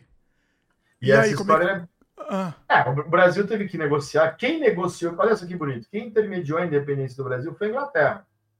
E aí, às custas de um grande empréstimo, né, Portugal recebeu uma indenização por perder o Brasil. Isso se tornou a nossa primeira é, dívida, dívida, externa. dívida, externa. E aí pagamos pela nossa independência. Depois de ter, ter, é, ter, ter, Ah, meu Deus, travou aqui de lidar com as questões internas das guerras pela independência, tivemos que pagar para ser reconhecido por Portugal. Aí a Inglaterra reconheceu o Brasil, e depois de Portugal e Inglaterra, a Santa Sé, e aí os países europeus também, porque existia ali um, um acordo entre os europeus de evitar é, é, reconhecimento de países novos, porque isso poderia incentivar dentro da Europa né, revoluções nacionalistas.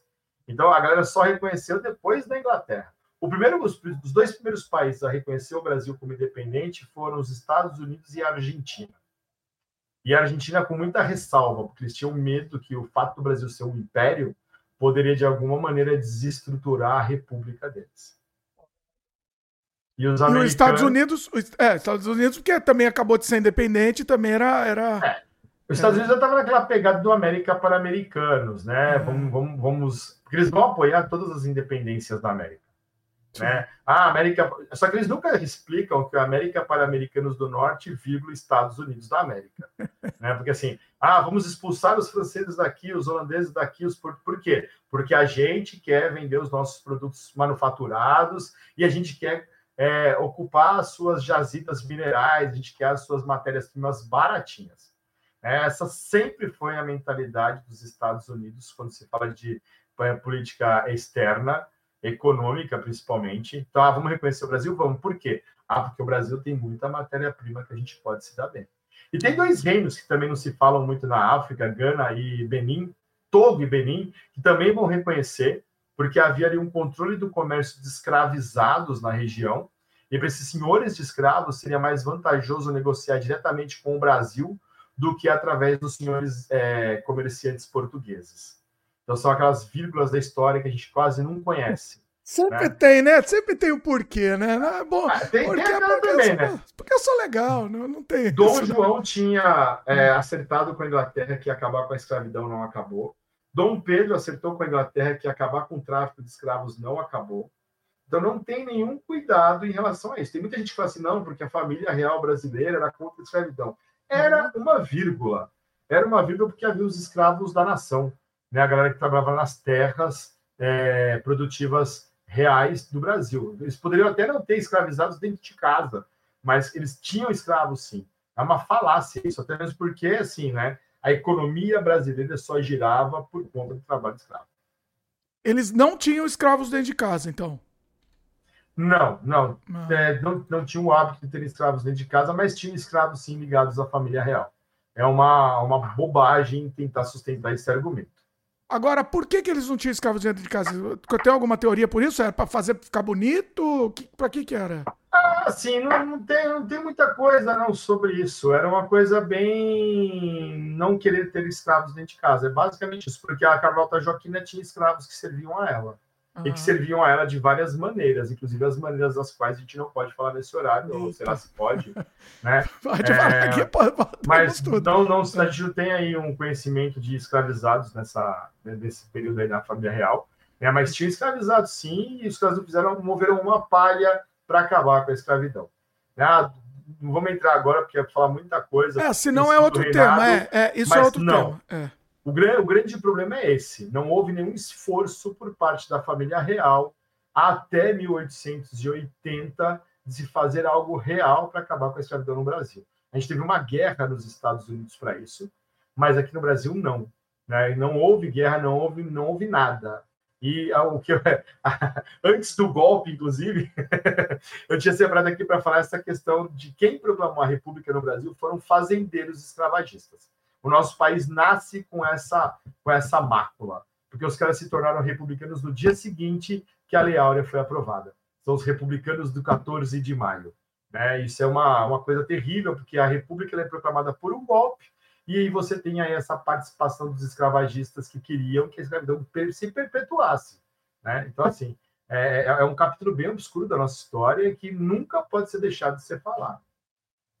A gente vai ter um episódio específico sobre a, a, a República, a proclamação da República, golpe, enfim, vamos, vamos falar sobre isso também. É, bom, é, tem algumas perguntas relacionadas, você falou da independência, vamos aqui para uns comentários e, e, perguntas aqui, que tem umas boas perguntas aqui, Salvando, inclusive, fez umas boas perguntas. É, é real que 7 de setembro foi a real data ou uma data comercial para a independência do país? Foi 7 de setembro. Foi mesmo. Foi então, isso, isso é verdade. Mas to, tudo que, que foi colocado sobre o 7 de setembro é alegoria, né? Porque foi uma carta, ele, ele declarou a independência para quem estava ali do lado dele, depois isso chega a São Paulo, São Paulo é o primeiro, é o primeiro ponto de reconhecimento disso, depois eles vão para o Rio de Janeiro, mas todo o resto é, é, é, é fábula. Todo o resto é fábrica. Tá. E aí o Salvando ainda perguntou, né? O Salvando fez um monte de pergunta boa aqui, vou, vou ler todas aqui, Salvando. Agora é a hora das perguntas. É, inclusive tá o Diniz Ferreira também. Fala aí, Diniz, se quiser fazer pergunta, manda ver. Bom, Salvando pergunta aqui. E José Bonifácio seria o real homem da independência do país? Eu, eu, enquanto historiador que estudo, né, eu considero ele o patriarca da nossa independência. Ele é a mente por trás disso. Dom Pedro, Dom Pedro ele é importante, mas eu, a gente coloca muita importância nas atitudes de José Bonifácio de Andrade, na influência que ele tinha. Ele era a eminência parda por trás de Dom Pedro. Ele era o cardeal Richelieu de Dom Pedro. Né? A gente pode botar peso? Pode botar esse peso, sim, em Bonifácio de Andrade. É, ele foi o cara responsável por pensar essa independência e por torná-la possível, tanto ele quanto a Leopoldina. Tem, tem, tem, uma besteira que o pessoal já vi gente falando que a Leopoldina que assinou a separação. Já vi alguns, alguns, alguns colegas aí nas redes sociais falando sobre isso. O Leopoldina não assinou separação nenhuma. Né? Quem assinou isso aí foi, foi Dom Pedro. Mas ela era, uma, ela, ela era uma das mentes por trás do que aconteceu no momento da independência do Brasil. Tanto é que é isso que torna até um pouco mais complicado toda a questão da traição que ela sofreu, né? Porque é, Dom Pedro simplesmente vai transformar a amante dele em aia da rainha, vai botar ela para morar dentro do palácio. Né? Havia um desrespeito muito grande de Dom Pedro I com, com a Leopoldina, mãe né, do filho dele, de Pedrinho de Alcântara, o único menino que sobreviveu a tantos partos perdidos, né? É, outra falácia também é que Dom Pedro tem espancado ela e por isso ela tenha perdido o último filho que ela esperava. Isso aí não, isso aí já foi feita até uma exumação do corpo de Leopoldina, isso foi, foi olhado e se constatou que não havia ali indícios de, uma, de um trauma a ponto de fazer isso, né? Mas ele era agressivo, ele era mulherengo, ele era desrespeitoso com Leopoldina, principalmente no período que ele permaneceu com, com a Domitila. Tem um livro, que é esse aqui, ó, Titila e Demonão, que são as cartas trocadas por Dom Pedro e a Marquesa de Santos porque até título de nobreza ele vai dar para a amante dele. Ele vai se transformar numa marquesa, né? Caramba. O marido dela vai ser mandado para a guerra, o Tobias de Aguiar. ele precisa se livrar desse problema, porque ela era uma mulher casada, né? E ela vai morar no palácio. Né? Então, você tem tudo isso envolvendo essa, esses bastidores né, do Brasil ali, é, do Primeiro Império, da proclamação da, da República, da, ah, da independência. A gente tá vendo aqui umas fotos, ó. a gente tá vendo uma foto comparando a Leopoldina com a, com a, com a Marquesa de Santos, né? E assim, é, é, pela, pelas pinturas, a Leopoldina é mais bonitinha. Não sei se isso é verdade, mas, mas ela é mais ah. ajeitadinha aqui. Eu, assim, não, não que a minha opinião valha muita coisa, mas eu também acho a Leopoldina muito. Não que tem que achar isso, né? Ele tem que achar ninguém bonito, mas ela é mais bonita. É né? Eu acho que a Titília, como, ele, como o Dom Pedro chamava ela, é, tinha um, o, o Borogodó ali. Era outra coisa. Esse livro que eu mostrei, o Titília e Demonão, é como é. eles se chamavam. Era, eles trocavam cartas eróticas. Ele chegava ah. a mandar pelos pubianos presos na carta. Eu fico imaginando que para a época isso era tipo o ápice do erotismo. e do, né, do, do, do, do, escândalo, né? Vamos dizer. Porque, assim, ah, tem uma ele, foto ele... dela. Tem um, fala, uma fala, pintura fala. dela nova aqui, ela tá, tá, tá, tá ajeitadinha aqui, mas eu acho que a, que a, que a outra é melhor, melhor, assim, visualmente aqui. Mas fala, desculpa.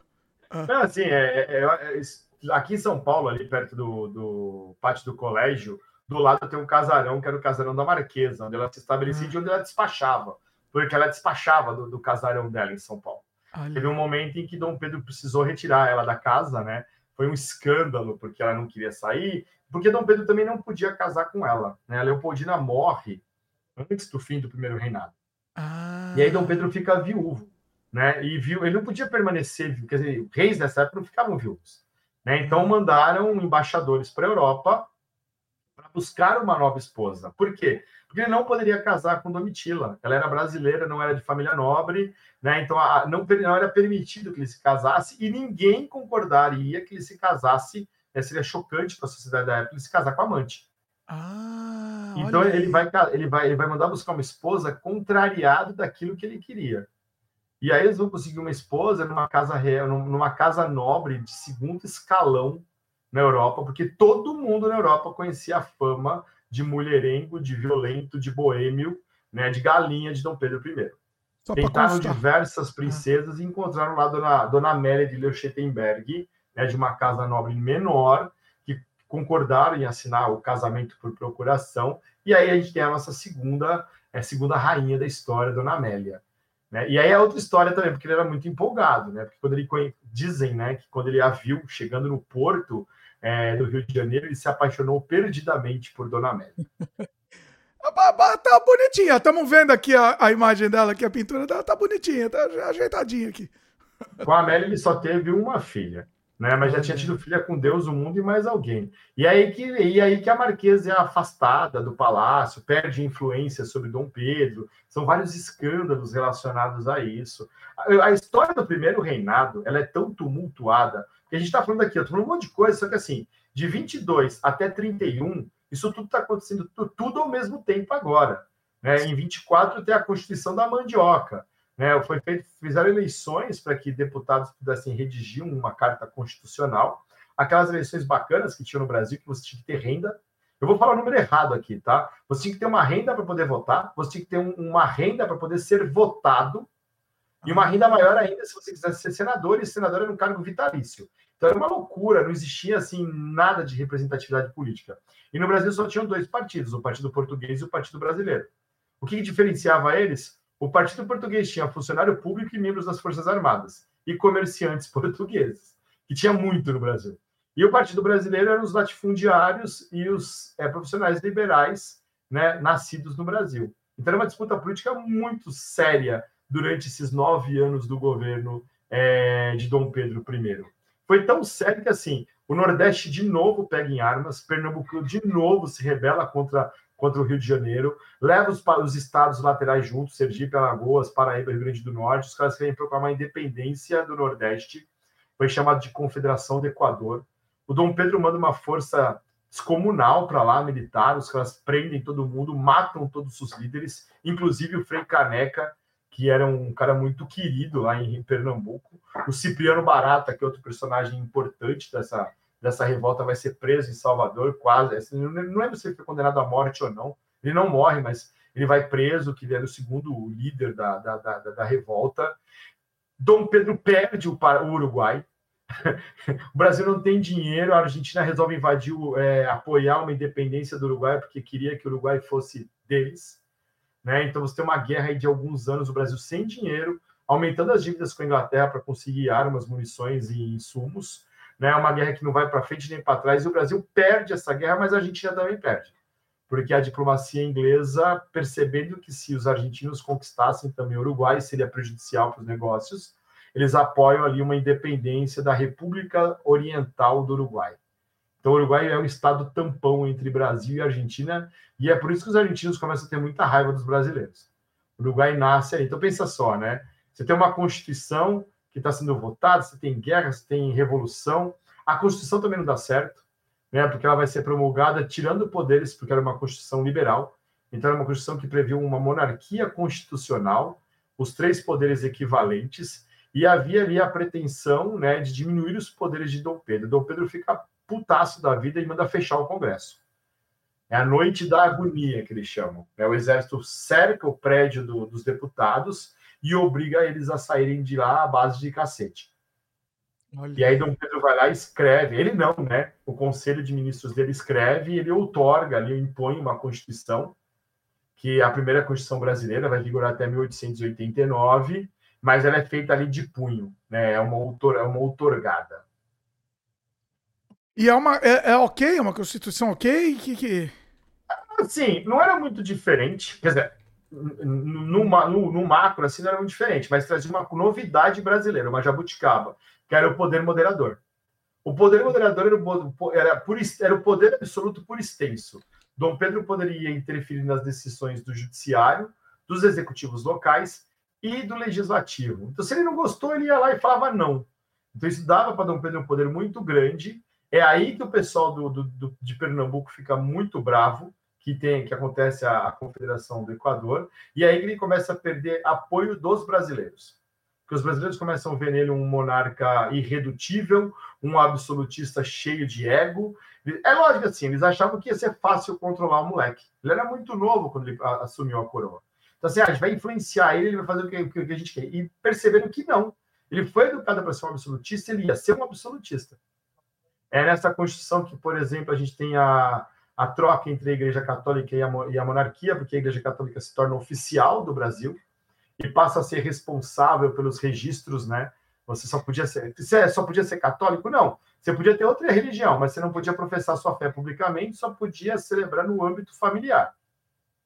A única igreja que podia existir no Brasil por questão de acordo comercial era a Igreja da Inglaterra. Em alguns portos, é, você tinha uma paróquia, um capelão anglicano para atender os ingleses que estavam ali. Nenhuma outra igreja tinha permissão de operar no Brasil.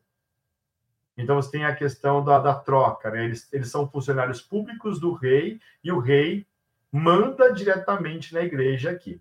Né? É por isso que, por exemplo, nas cidades do interior era comum o cemitério ficar atrás da igreja, porque quem administrava o cemitério era a igreja. Quem registrava os, os nascimentos, os casamentos era a igreja. Né? Era, uma, era um toma lá da cá e só a igreja tinha, tinha voz e força nesse momento. Né? Então, que assim, marca o centro das cidades, né? Cidades do interior, é a igreja, né? O, exatamente o ponto central dela é uma igreja. E, e na rua de trás é aquele cemitériozinho macabro, né? Cercadinho. Tanto é que no Brasil, por exemplo, se você quiser fazer uma pesquisa genealógica, antes de 1880 você não acha nada. Né? Você Olha. tem que descobrir qual paróquia, né, em qual cidade a pessoa familiar nasceu, em qual paróquia ele foi batizado, para conseguir uma cópia dessa certidão de batismo, e daí você consegue a cópia do o nome da pessoa que nasceu, dos pais e dos avós. E aí você consegue investigar além disso, né? Porque senão, porque assim, os cartórios civis só foram criados na República. Então a maioria dos registros estava nas paróquias católicas. Vamos por mais alguns comentários aqui em cima. É, eu acho que alguns você até já comentou, você já falou aqui, mas vamos lá que eu acho que é legal não, pessoal não ficar sem resposta aqui, né? Pera aí, deixa eu só organizar aqui certinho. Vamos lá. Mais o um comentário do Salvando aqui. É, eu acho que você já falou sobre isso. Não sei se você quer falar mais um pouco, mas ele como foi o período de separação como colônia, as guerras semi-pacíficas ou só na negociação? Só na, na, na, Teve as guerras, você já falou, né? Teve as guerras, foi. É, mas acho que mais foi mais financeiro mesmo, né? Assim, as guerras, as, a gente não guerras pode internas, entender né? essas guerras da independência, elas não foram assim é, guerras extremamente é, estruturadas como a gente conhece de guerra. Né? Você tinha bandos que, se que estavam descontentes com a independência, eram lugares que ainda tinham a presença do exército português e por isso eles resistiram. Mas as forças militares do Império, do Primeiro Império, elas vão esmagar essa resistência. Né? Então, assim, na Bahia foi bem violento, na Cisplatina foi bem violento, no Pará, no Maranhão, menos violência, mas você vai ter violência sim. Né? O que não foi violento, é, falando, foi o reconhecimento do país, porque aí foi pago. Né? Foi um grande suborno é, que aconteceu. Mas do resto, teve violência sim, não numa escala épica. Se a gente olhar para a regência, que é o período de Pedro I e Pedro II, o governo matou 40% da população do Pará. Nossa senhora. Foi um dos maiores massacres da história do Brasil. E no Maranhão foram estimativa de 18 a 22 mil mortos por ação das tropas do Barão de Caxias. Então, Mais assim, do que guerra a... é um massacre, né? É um massacre. É um, é um né? genocídio, porque genocídio. 40% de um país, de um estado, você acaba com a economia, se desestabiliza, se destrói a possibilidade do futuro. Né? Então, assim, Maranhão e Pará, durante o período regencial, são massacrados. E é uma coisa muito clara, né? São revoltas populares que têm participação de todas as classes sociais.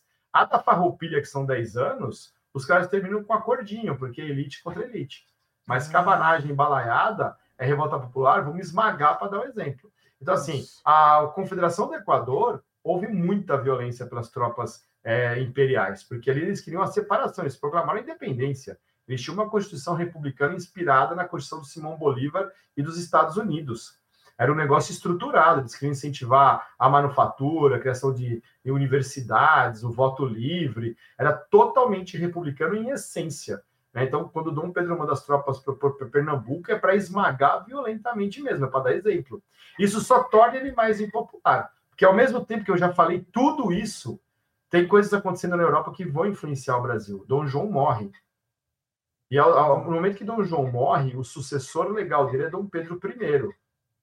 Aí e aí o Brasil. É. E aí começa uma coisa na história do Brasil que eu acho bárbara, que são as fake news, que são históricas no nosso país. É, Começam é, a... Os jornais brasileiros começam a propagar a ideia de que Dom Pedro vai ser coroado em Portugal, né, como Dom Pedro III, vai se tornar rei de Portugal e o Brasil vai voltar a ser colônia. Eita. Você imagina que uma população que é 90% analfabeta, que não lê, que não, que só se, só, se reúne em boteco para ouvir alguém lendo né, os panfletos dos jornais, nossa, então ele vai ser rei de Portugal a gente vai ser colônia de novo. Isso espalha que nem rastilho de pólvora. Né? Dom Pedro é obrigado a abrir mão, abdicar do trono dele em Portugal, porque ele poderia sim unir os dois países se ele quisesse, mas os portugueses não queriam muito ele. Né? E ele abre mão do trono em favor da filha mais velha, Dona Maria da Glória uma menina de 12 anos, se eu não me engano. Olha. Ele faz um acordo, ele fala assim: eu vou botar minha filha no navio, vou mandar ela para Portugal. Quem vai tomar conta dela vai ser meu irmão Dom Miguel, o irmão mais novo que estava puto da vida porque não podia ser rei. Estava em Portugal, permaneceu do lado do pai até a morte, mas o trono era de Pedro. Era de Pedro. Assim que Dona Maria da Glória chega em Portugal, o que, que acontece? Ela é presa, né? Colocada num castelo lá, presa assim, né? Vai pro castelo, pra torre, tem lá ah. 10 pessoas para cuidar dela mas Dom Miguel dá um golpe e assume o trono de Portugal. Ah, então ela não assumiu. Não, não assumiu. Ah, e aí Dom Pedro faz o quê? Dom Pedro, puto da vida, porque a filha está presa, né? Ele começa a financiar uma resistência portuguesa com dinheiro brasileiro e com empréstimos ingleses. E aí a gota d'água, né? Porque o Brasil perdeu, Confederação do Equador, perdeu o Uruguai, é, já tinha a crise ali da sucessão do trono português. E aí o cara começa a gastar dinheiro do Brasil que está quebrado para bancar a, a, salvação da filha dele. O pessoal queria que ele deixasse a filha lá. Até entendo o cara, né? Mas não tem como ajudar muito. Né? E aí o que vai acontecer? Ele vai simplesmente né, apoiar um grupo em Portugal para que a filha dele possa ser coroada. E aqui no Brasil a situação dele é insustentável. O Partido Brasileiro cresce, né? ele tenta formar um gabinete ministerial é, com brasileiros, os brasileiros tentam fazer algumas mudanças que desagradam ele, então ele fecha o gabinete e bota de novo os notáveis, como ele chamava, né, que eram, eram pessoas ligadas diretamente a ele. Ele vai. Tem umas coisas lindas, né? Ele vai para Minas Gerais pedir apoio para os mineiros. As cidades mineiras todas de, com faixas de luto. Ah. Ele é vaiado, ninguém vai receber o imperador nas ruas. Olha. Aqui em São Paulo tinha morrido um repórter chamado Líbero Badaró, assassinado por apoiadores de Dom Pedro essa história se espalha pelo Brasil. Não foi ele que mandou, mas foram apoiadores que mandaram matar ele. E quando ele retorna para o Rio, o Partido Português organiza uma recepção. Já que em Minas Gerais ele foi maltratado, vamos tratar o rei com dignidade. Só que os, os brasileiros vão para a rua e tem a, noite, a, famosa Noite das Garrafadas. Mais de 3 mil pessoas feridas, teve mortes e tudo mais, o pessoal saiu na garrafada na rua do Rio de Janeiro. Foi um baita de, um, de, uma, de uma treta feia. Aí, brasileiro era brasileiro protestava antigamente, ah, não é essa, é... não é essa essa coisa aqui que virou hoje, né? Não, assim, é. é maravilhoso você fazer essa, essa, essa, esse comentário, porque assim, durante a colônia a gente teve incontáveis revoltas. Incontáveis revoltas pelo, pela, pela forma como o Brasil era tratado por Portugal. Quando você tem duas, três conjurações pela, pela República no Brasil por conta dos maus tratos. Você vai ter revoltas no período de Dom João, revoltas no período de Dom Pedro, revoltas regenciais, revoltas do Segundo Império. A República tem umas revoltas que falam, meu, isso foi cabuloso. O brasileiro se tornou manso depois de Vargas. Ah. Então, assim, é em Vargas que tudo é tão terrível, né? Que depois dali você não tem nenhuma grande revolta. Ah, você, Tiago, você está esquecendo aí é, da, da resistência da ditadura de 64. Não, não estou esquecendo, não porque foi uma coisa pequena, violenta, e não tem nem, não chega nem perto, por exemplo, de um contestado, de um do cangaço, da guerra de canudos, nem perto, nem, nem não ganhou, não ganhou tração, né? Não é uma coisa de, da, da o massa. Povo, Foram, o povo brasileiro, é. eu não vou comparar com a França, porque na França os caras queimam, queimam a cidade por qualquer coisa. Meus ídolos, a, a, ídolo, meus é, ídolos. É, qualquer coisa na França, vamos quebrar uma vidraça de banco, queimar os carros e bater na polícia. Na França os caras são bravos. Aqui no Brasil, quem é brabo, historicamente, é Pernambuco. Pernambuco é, um é. estado difícil para todo mundo. É revolta dos Beckman, é insurreição pernambucana que expulsa os holandeses, é revolução pernambucana, é confederação do Equador, revolta praieira, os caras não param. É o tempo todo um espinho cravado no pé do governo. Os caras são bons, são bons, né? é, recifense, é, o, o pernambucano é um povo aguerrido. Mas, de qualquer maneira, não tinha como continuar Dom Pedro no trono. Não tinha. Ele, ele perdeu sustentação, ele perde apoio. E aí os caras, ele fala assim: tá bom, eu vou sair daqui, mas a gente vai negociar. Meu filho vai me suceder. Eu não vou entregar o país para os republicanos. E ele tinha algum apoio ali para isso. Inclusive, nesse meio tempo, nesses nove anos, ele treta com José Bonifácio de Andrada e afasta ele do governo. Ele só se reaproxima do Bonifácio porque ele percebe que o filho dele vai ficar aqui e ele precisa de alguém para orientar o moleque. E ele era moleque mesmo, né? Quantos anos tinha? O, Pedrinho tinha de, cinco pra, de quatro para cinco anos. Olha aí. É. O único filho homem que sobreviveu, que tinha direito à, à linhagem, ele tinha outras duas filhas mais velhas. A Maria da Glória estava em Portugal. Tinha outras duas que estavam aqui, que vão ficar responsáveis também né, por orientar o Dom Pedro, o Dom Pedro II, o Pedrinho de Alcântara, são, são é, princesas imperiais, mas quem vai herdar o trono é um moleque de 5 anos. Qual foi a negociação? Olha, eu vou abrir mão do meu trono em prol do meu filho. Quando ele tiver 21 anos, ele assume a coroa e até lá os regentes, né?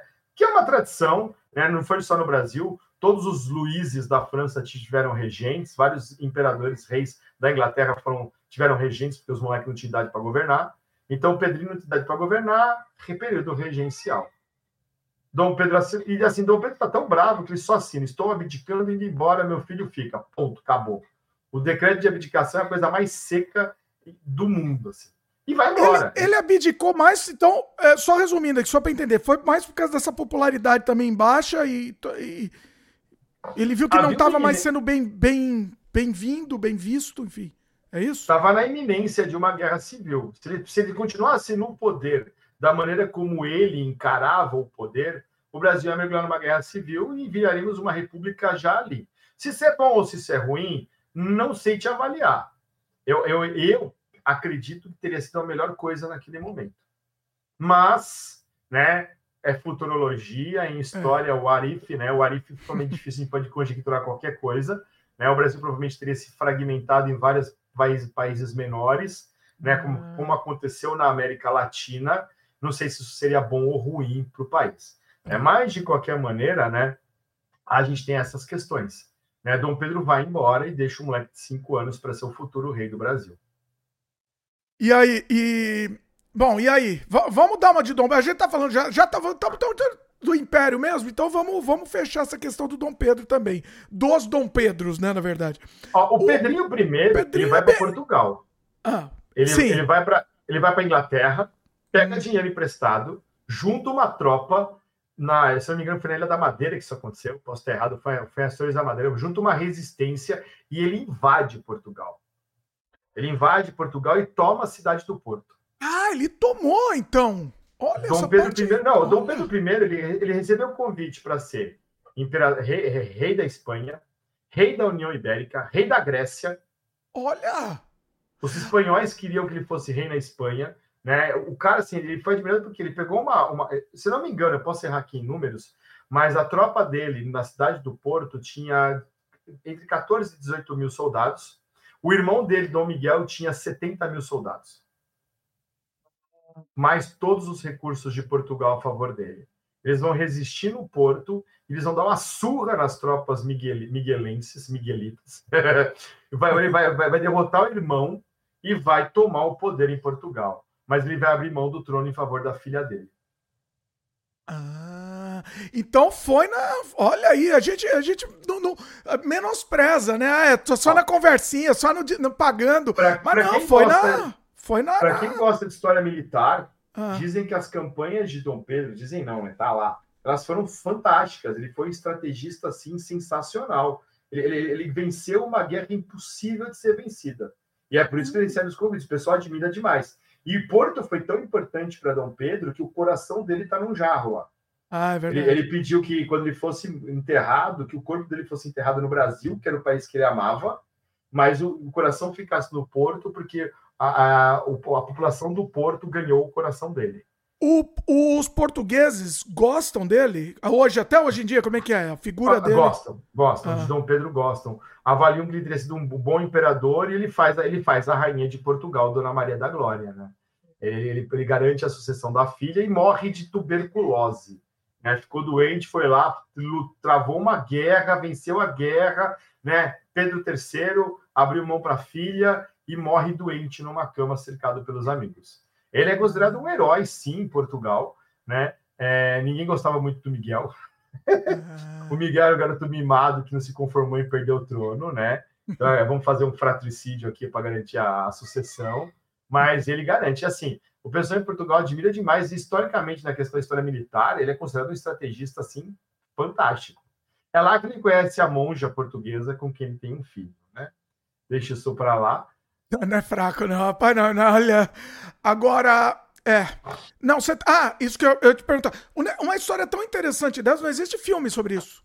Não, não. Os filmes, ó, isso, isso é muito triste, tá? Porque os ah. filmes sobre a história do Brasil desse período, né, independente da pessoa gostar de monarquia ou não, eu acho que seriam bacanas para trazer é, esses, esses causos, esses pontos. Não tem. A gente tem o Carlota Joaquina, a gente tem alguns filmes anteriores, tipo Desmundo, que mostra como era o Brasil colonial. Mas tudo isso tem... no Brasil, né? Isso é, no Brasil. Tem... É. É, em Portugal não tem. Não Até tem, né? onde né? eu sei, não tem nada retratando isso. Daria um filme épico. Essa Batalha pela Cidade do Porto seria um filme épico, Olha. sensacional. E nem precisa, porque assim, infelizmente, querendo ou não, a gente tem a síndrome do vira-lata.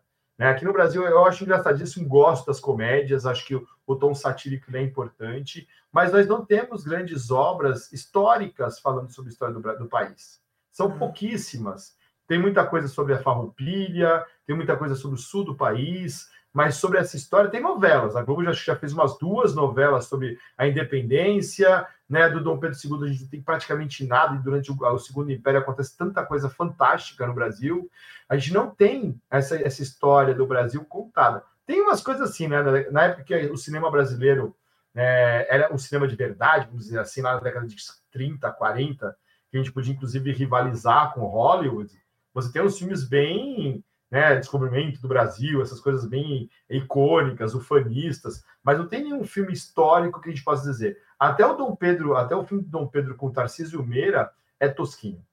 É, é o, o, do Tarcísio era, foi feito na época da ditadura, né? Era aquela coisa para né? É, é, é para inglês ver aí também, né? É um filme que você assiste e fala assim: isso é mentira, isso tá errado, isso é mentira, tá errado, é mentira. É. Ah, é bonito, né? Do Tarcísio Meira, pô, o cara é né, o nosso Clark Gable, o nosso grande senhor da, da TV brasileira, mas é um filme assim sofrível.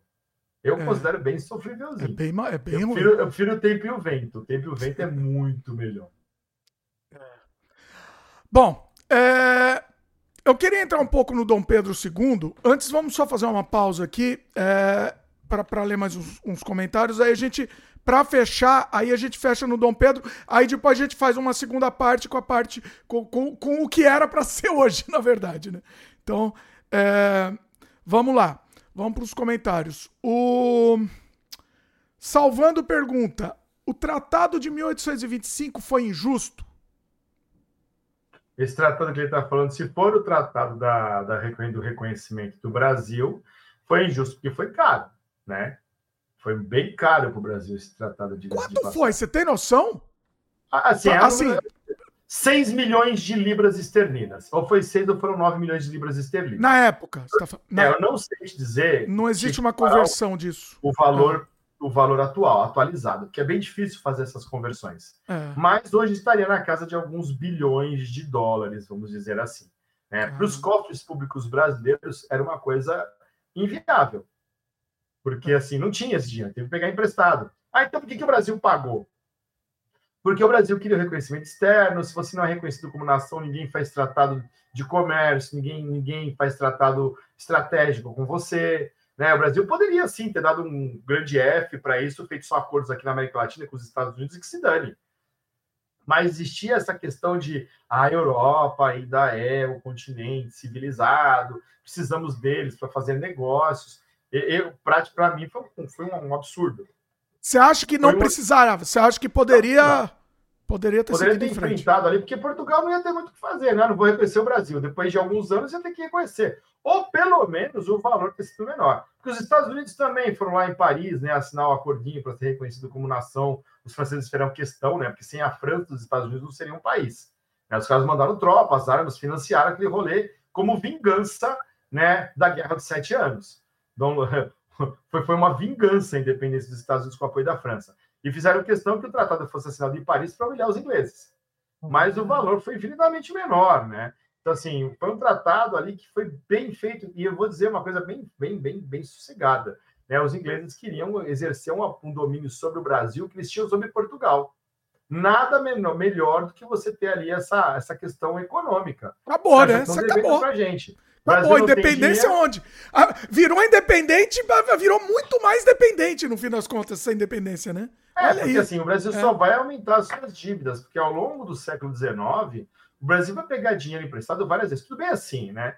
Do, do Dom Pedro II, é, eu sei que é muito assunto para entrar, mas o Dom Pedro II foi um dos poucos caras do mundo que olhou para a Inglaterra e falou assim: mano, vou para o inferno, não quero falar com vocês. Os caras ele rompeu relações diplomáticas com a Inglaterra quando ninguém tinha coragem de fazer isso. E foi um dos poucos países do mundo em que o governo da Inglaterra mandou pedir desculpa. Então tinha uma relevância. O Brasil, em determinados momentos, teve muita relevância. Mas teve os tropeços, tipo a Guerra do Paraguai foi um disparate. Né? A Guerra do Paraguai rende um episódio só para ela, porque aquilo ali foi um bagulho absurdo. Sim, né? sim. Você, não, você não mata 90% da população adulta, masculina adulta de um país em idade produtiva. Isso é um negócio que. Isso é um. Nossa. Vale, vale um tema mesmo. Comenta aí, pessoal. Comenta se vocês querem um programa só sobre a Guerra do Paraguai. Acho que é interessante. A Guerra do Paraguai é uma coisa assim icônica, assim como os, as revoltas regenciais também. E o Brasil sempre pega, pega dinheiro emprestado. Ah, mas o café foi o grande. O café foi. O café foi a chance que o Brasil teve de se tornar um país industrializado. E foram os fazendeiros do café que impediram que o Brasil se tornasse um país industrializado. Olha. É porque quando você tem a tarifa Alves Branco aprovada no governo do Dom Pedro II em 1900, 1845, 47, 48 ali, é, você tem um, um cenário favorável para a industrialização. E aí surge a figura do Barão de Mauá, o cara icônico, talvez o maior empresário visionário da história do Brasil. Né? Quando a molecada fica exaltando Elon Musk, me dá vontade de vomitar, né? A gente tem um cara aqui no Brasil que serviria exemplo de alguém que veio do nada e se transformou no maior empresário do Brasil e que acreditava no trabalho livre, não sei o quê. O cara é um genial. Né? Se alguém quiser brigar comigo por causa disso, fica à vontade. Né? Eu, sou. Se, se, tem, se tem um cara rico que eu falo, puta, eu admiro esse cara, é o, o Irineu Evangelista, o Barão de Mauá. O cara é fenomenal. Né? Só que assim o agronegócio impediu que o Brasil se transformasse num país industrializado porque queria todos os benefícios políticos para si. Vamos dar, é, já que a gente está falando de império, vamos dar uma, uma geral aqui no Dom Pedro para a gente fechar e aí depois na, na, na sequência, na parte 2, a gente fala, a gente já fecha e vai, e vai para Provavelmente vai ter que voltar um pouquinho pro Dom Pedro também, mas enfim, é, só para dar uma geral aí. O Dom Pedro, todo mundo, é muito bem falado, né? É o, é o imperador nerd, né? Toda gente, ah, nerd, gente boa, tal, mas e aí, é, é isso mesmo? O Dom Pedro é aquele moleque que cresceu sem o pai, trocou algumas cartas com o pai, ele cresceu criado por uma aia e por um mordomo, pelas irmãs, aconselhado por um gênio político chamado José Bonifácio de Andrade, né? Ele foi, durante os anos em que ele não pôde assumir, ele vai ser coroado imperador com 14 anos. Caramba. O que, que o imperador de 14 anos faz? Nada. Bulhufas. Mas ele recebeu uma educação para os padrões da época muito boa. Aí o pessoal, ah, porque Dom Pedro falava 18 línguas. Grande porcaria. Né? Isso aí não quer dizer muita coisa. É, tem um monte de poliglota que fala merda o tempo todo. Mas assim, desculpa aí, mas assim, ele, ele, ele, ele é considerado o mais republicano dos reis. Né? Ele, ele odiava a questão da pompa e circunstância, ele usava fraque, cartola, ele era muito bem educado. Tem uma, uma, um programa da, do History Channel que fala a nossa guerra, que é sobre a guerra do Paraguai, e nesse programa é, tem alguns comentários de algumas colegas, de uma colega historiadora, que eu não vou fazer propaganda de graça para ela aqui não, que eu tenho minhas ressalvas, e que ela fala: ah, Dom Pedro era um caipirão, um grosseirão. Falou, cara, mas ele era um homem da época dele, não vou passar pano para ninguém. Pera, tá falando do segundo? Segundo? Segundo. É, o segundo, ah, segundo. Ah. Assim, é, Dom Pedro II é o cara que eu, que eu admirei durante muito tempo. Né? A minha admiração dele bisbarra na falta de coragem dele de acabar com a escravidão.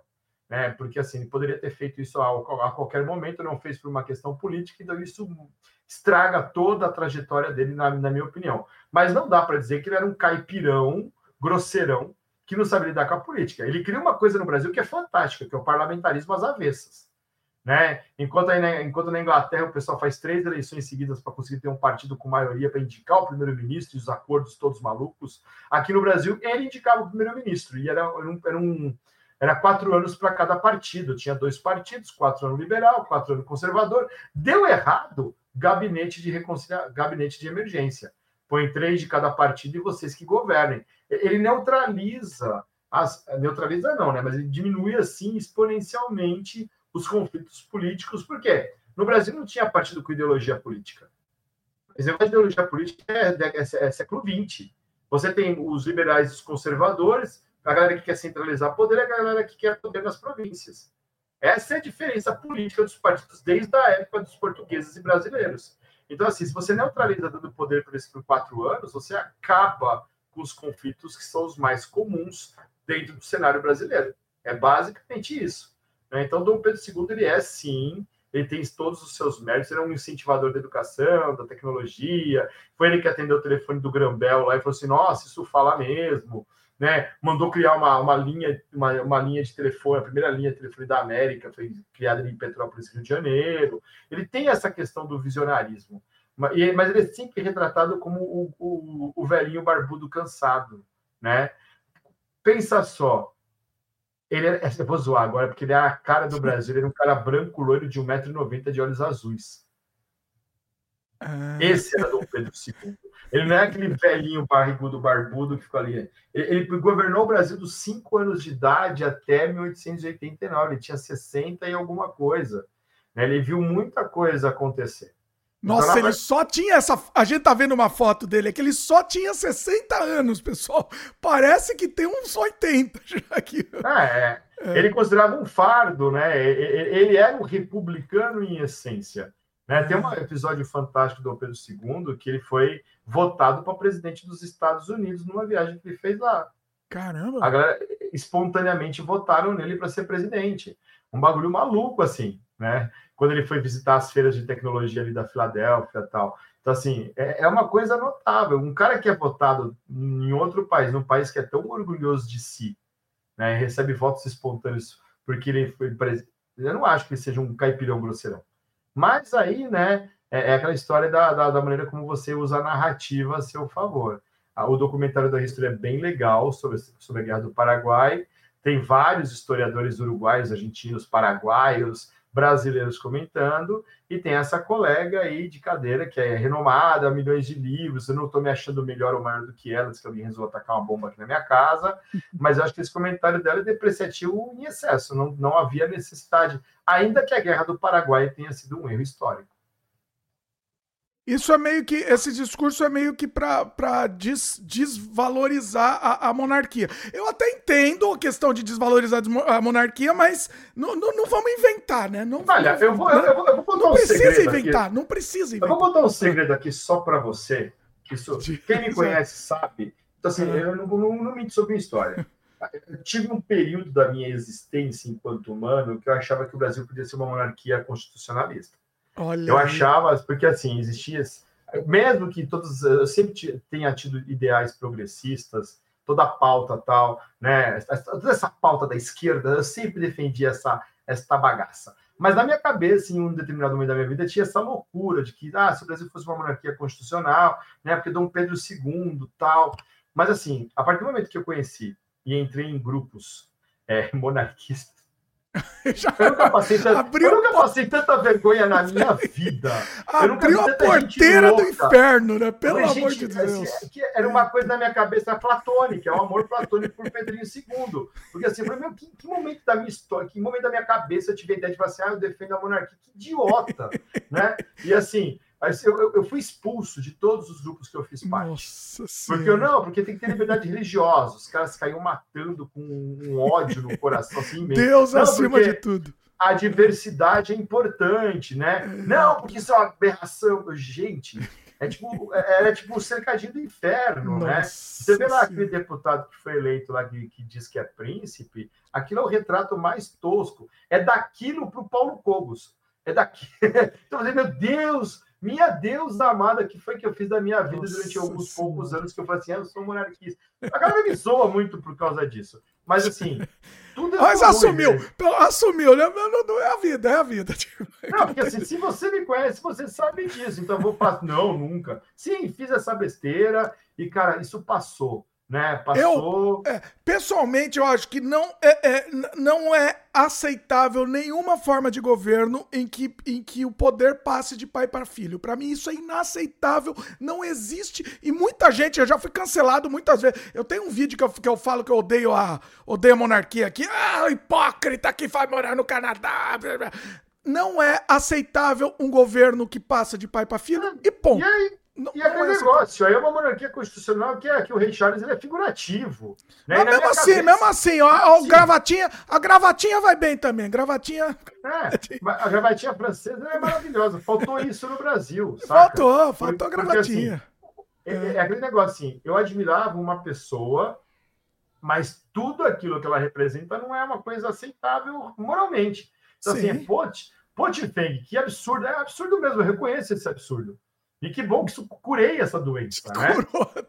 Curei essa doença, porque é, assim, cara, eu fiz faculdade, né? Pô, que, que doideira da sua cabeça é essa, irmão? Eu falei, é doideira. Mas era uma coisa que eu entendo como assim, um amor platônico, passou. Não, entendi, né? eu entendi. Você ficou com esse, esse, lance, porque o Dom Pedro, realmente, é, entre todos, entre os males, vamos dizer, é o, era o melhor lá. O não, é assim, né? Pior. Da, do é. mesmo ponto que eu coloco o Dom, que eu gostava. Dom Pedro II, né? Do segundo. É, Pedrinho II, Pedrinho. cara, eu admirava, admiro o Bacunin, né? Kropotkin, Malatesta.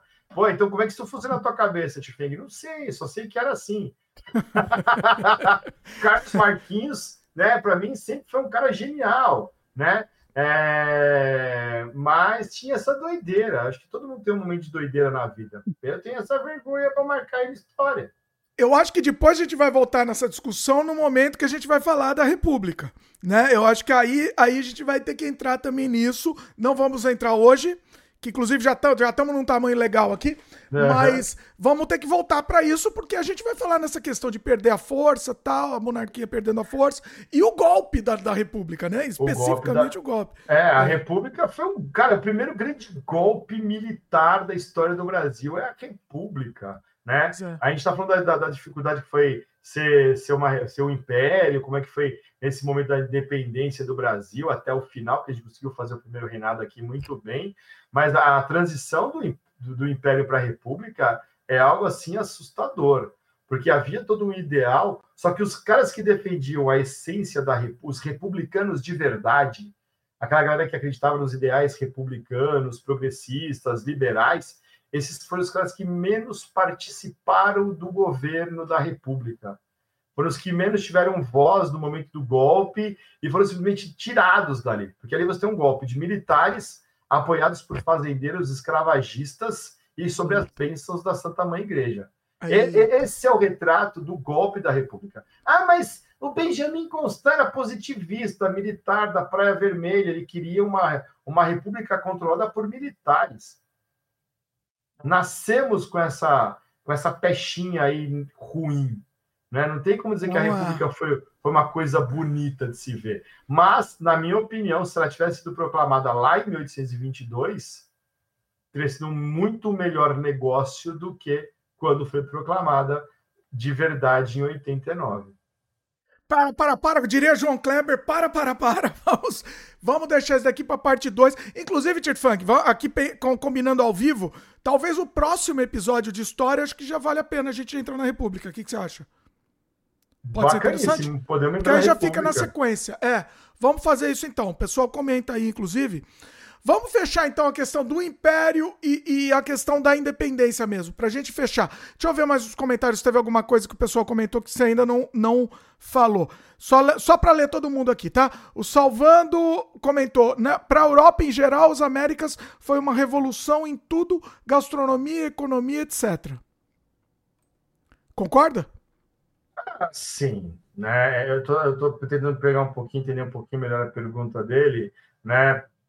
A América como um todo, né, é, é, ela teve uma influência muito grande sobre a Europa. Né? A independência dos Estados americanos, meu óculos está quebrado, olha que maravilha. A independência dos, do, do, dos Estados americanos foi importante porque né, é, é um primeiro momento em que a Europa perde força relacionada à questão imperialista, neocolonialista, isso tudo. Né? Mas vai manter uma influência muito grande sobre a gente. Né? Porque existia nesse momento aquela história do o civilizado europeu. Então, ainda que a gente se tornasse um país novo, um país independente, a influência europeia vai se perpetuar no Brasil durante todo o Império.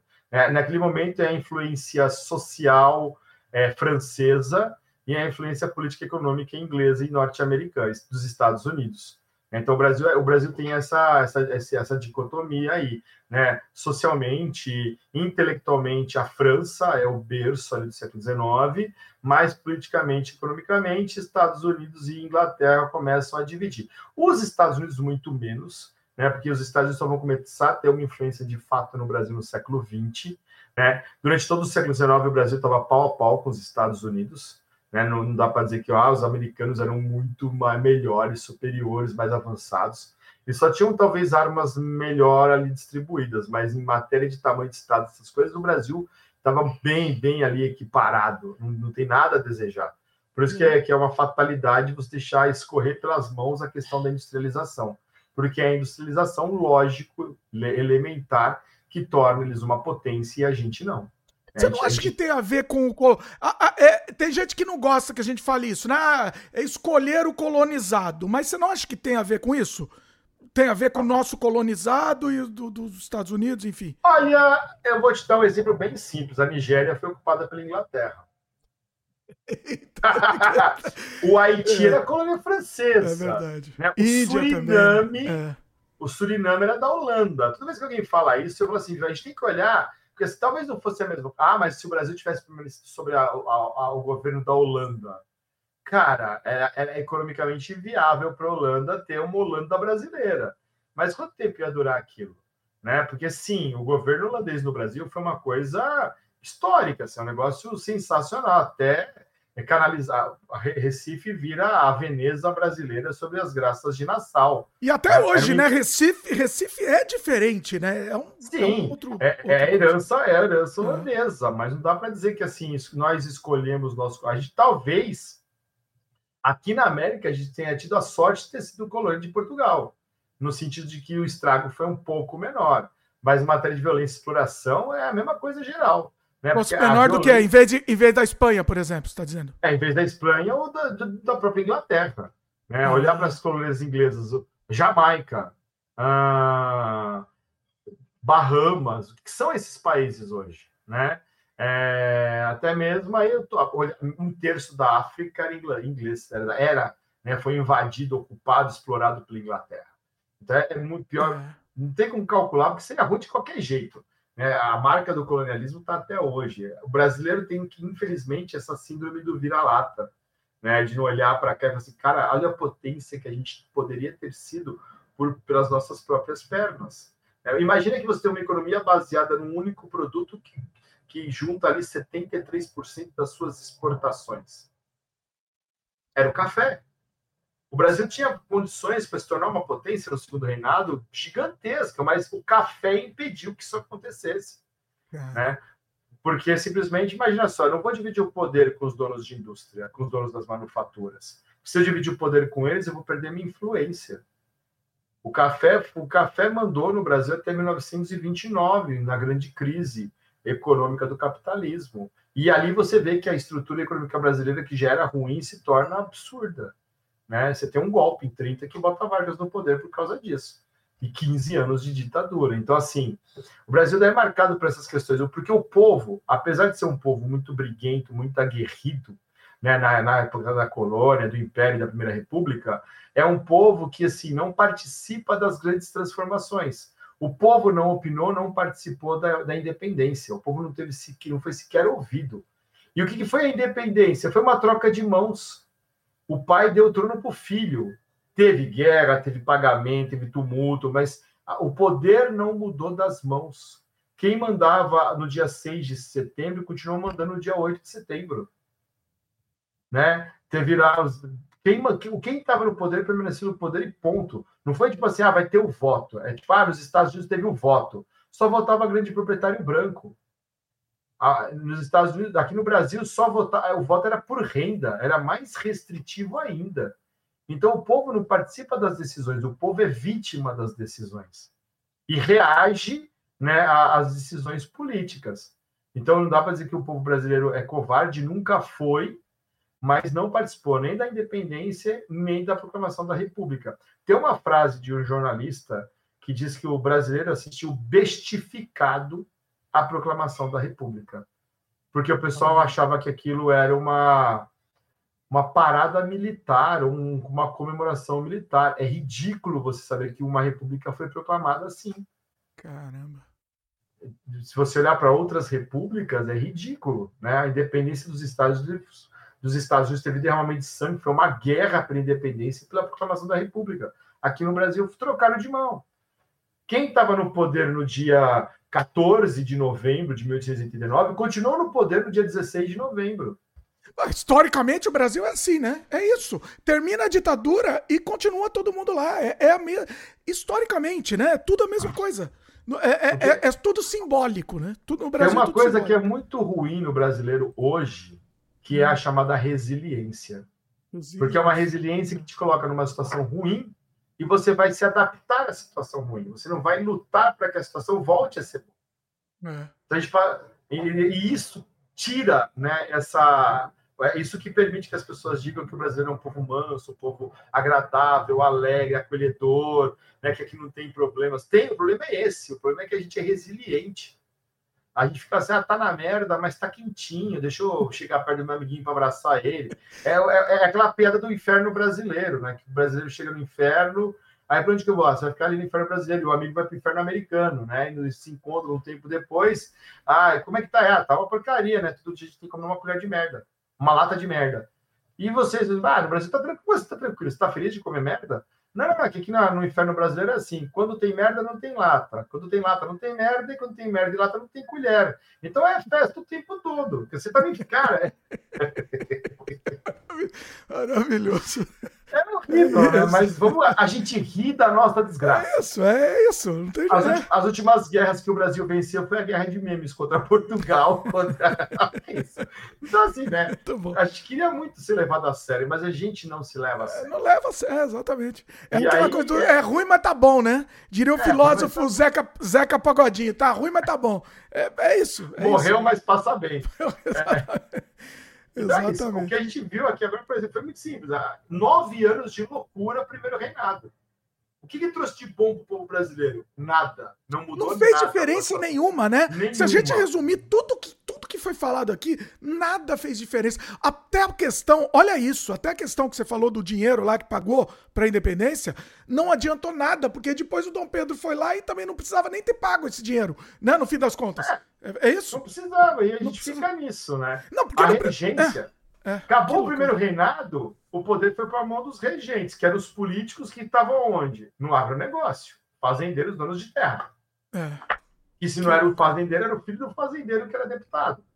Aí você escolhe três caras para governar o Brasil, e a regência também dura pouco tempo. Ela vai de, de 31 até 40, nove anos.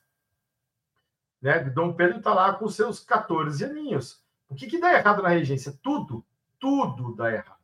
Absolutamente tudo. São nove anos em que três pessoas iam governar o Brasil, aí de 30 a 34 são três, em 34 você tem um regente Feijó, né, um padre que vai se tornar regente do Brasil. É o período. A gente costuma dizer que a regência foi o período republicano da história do Brasil, porque o poder moderador foi suspenso, é, ficou, se tornou é, por lei, né, a impossibilidade de se fechar o Congresso, de se, se limitar às liberdades individuais.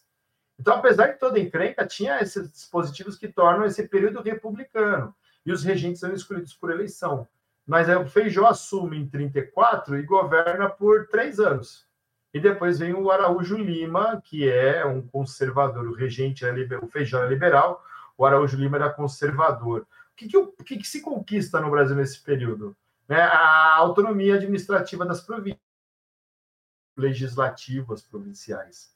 Porque o poder era muito centralizado, isso gerava revoltas no Brasil inteiro. A solução para as revoltas era dar poder para as províncias, que é uma coisa que eu gosto muito, que podem brigar comigo, que é o federalismo norte-americano. Os estados têm autonomia e o governo federal trata só de assuntos específicos. Sim. Eu acho isso funcional demais. Sim. E era isso que os liberais queriam. Só que começa a mesma história, vamos voltar lá na colônia. Né? O Pará se sente abandonado, o Rio de Janeiro coloca um governador lá que não atende às necessidades da população e da elite local, explode a cabanagem. Uhum. No Maranhão, a violência também é muito grande, os caras estão insatisfeitos, mexem no governo do Maranhão. Tem uma disputa entre os Bentivis e os Cabanos, que são dois grupos políticos do Maranhão. Os caras explodem em violência. Na Bahia, você tem uma revolta urbana, né? O Sabino, lá da época da Confederação do Equador, doutor Sabino, vai liderar a Sabinada em, é, em Salvador, que cria a independência da Bahia até Dom Pedro II ser coroado. Os caras tinham uma república de curta duração, porque eles não aguentavam mais a opressão de, do Rio de Janeiro. E aí você olha para a Farroupilha, que é a mais laureada, né? Tem série, tem novela, tem heróis, né? A Farroupilha é uma revolta da elite gaúcha que está inconformada que o Rio de Janeiro não aumenta o preço do charque uruguaio. Era mais barato comprar charque argentino uruguaio do que comprar charque é, gaúcho. Ah, o governo liga para a gente? Dane-se o governo. Somos independentes. Dez anos de independência e ainda arrastam Santa Catarina. É, Santa Catarina fica dois anos independente do Brasil. Então, assim, a regência ela foi caótica. Né? Os caras destruíram o Pará, mataram 40% da população, eles caçavam as pessoas nos igarapés. Na balaiada, massacraram os grupos, e a balaiada ainda vai dar origem aos cangaceiros, porque os vaqueiros, que era um grupo social ali que participam da revolta, se refugiam no Agreste e vão dar origem aos primeiros bandos de cangaceiro, porque a injustiça social no Maranhão era gigante, é, é gigante até hoje, né? O Maranhão é um, é um estado muito complicado da federação. Salvador, os fazendeiros traem né, os rebeldes da capital e também são massacrados ali, os, os rebeldes. Só no Rio Grande do Sul que você não tem essa violência toda. De, lá, morrem 40, morrem, morrem 30 mil no Maranhão, 20 mil, na, perdão, 35 mil no Pará, 20 mil no Maranhão, morrem 3 mil no Rio Grande do Sul. Nossa. É uma guerra de corrida, porque as tropas do Império ficam correndo atrás das tropas farroupilhas, né? E assim, por que que, por que, que acaba? Porque o governo, né, os, os farrapos já estão quase derrotados, o governo propõe uma, uma paz ali, né? Ah, vamos assinar aqui uma paz. Os, olha só que coisa genial, é uma revolta da elite. Eles vão admitir todos os oficiais do exército rebelde no exército brasileiro, vão ser incorporados ao exército brasileiro, vão receber uma indenização e ainda vão ter o preço do charter é, estrangeiro aumentado. Né, vai ter um imposto sobre o charque estrangeiro. Então, os caras voltam a fazer parte do Brasil cinco anos depois que Dom Pedro II chega ao trono. Dom Pedro II vai estar com 19 anos, a paz do Poncho Verde é assinada. Duque de Caxias, que é o herói lá da balaiada que massacra os maranhenses. Né? O Barão de Caxias é responsável por essa paz no Rio Grande do Sul. O cara rodou o país inteiro batendo na galera. Né? Só que é uma revolta que não termina com. Só quem se dá muito mal, lógico, são os lanceiros negros. Havia um corpo de militares, né, militares não, né, de escravizados que foram obrigados a lutar pelos seus senhores. Eles eram lanceiros, porque eles não tinham arma, não tinham treinamento, tinham cavalo e lanças. Só que os caras eles eram muito bravos, eles não perdiam nenhuma batalha. E tinha a promessa de que eles seriam libertados no final da, da revolta. Eles não são libertados, eles são traídos e são massacrados pelos próprios gaúchos, porque foi uma das condições do acordo de paz. A gente não pode libertar esses caras, eles não podem se tornar é, livres, porque o Brasil é um país escravagista. E aí é a, a, é a traição dos, de, dos lanceiros de Porongi. Que gaúcho não gosta de falar disso, não, tá? Né? Essa é, treta, é, sempre, essa sempre treta é. não é. Eles não gostam, porque não, isso não aconteceu, isso é exagero, é uma narrativa que querem contar. Pô, mataram os 80, eram 800 homens nesse corpo militar, os caras foram massacrados pelo, pelo general Neto, que era o cara que comandava os próprios lanceiros. Foi uma grande traição. Então, assim, a regência é caótica. Só que na regência tem uma coisa que surge ali, que é o café. O café começa a ser plantado no Rio de Janeiro, começa a se espalhar pelo Vale do Paraíba até São Paulo. Então, quando Dom Pedro assume, moleque larranheta de 14 anos, o conselho imperial dele é muito bom e a economia brasileira começa a crescer pela primeira vez desde a época da mineração. O Brasil não tinha um produto que prestasse ali para exportação. O açúcar não conseguia competir no mercado externo, o algodão do Maranhão tinha perdido espaço para o algodão dos Estados Unidos, o ouro já não era abundante, o Brasil não tinha uma mercadoria que pudesse ser exportada. E aí, de repente, você tem o quê? O café. O café passa a ser objeto de desejo dos europeus e dos Estados Unidos.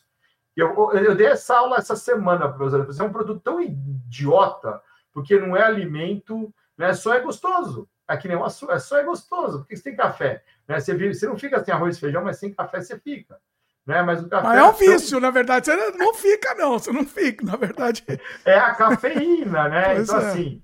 E aí o Brasil começa a ter o plantio do café, intensifica, e aí piora, né? Porque o tráfico de escravos aumenta, a mão de obra é muito. precisa de muita gente para trabalhar na lavoura, os caras eram eles, em vez deles melhorarem as técnicas de plantio para reaproveitar o solo, eles só iam desmatando e plantando mais café.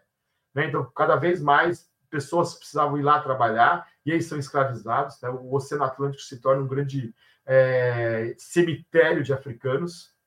As perdas dos navios chegavam a 20%. Uhum. Se vieram, se vieram 15 milhões de, de africanos para a América é, Calcula-se que 5 milhões estão no 5 milhões morreram no caminho ou foram jogados para morrer. Nossa. Porque se o escravizado ficasse doente dentro de um navio negreiro, ele era jogado no mar para não dar trabalho.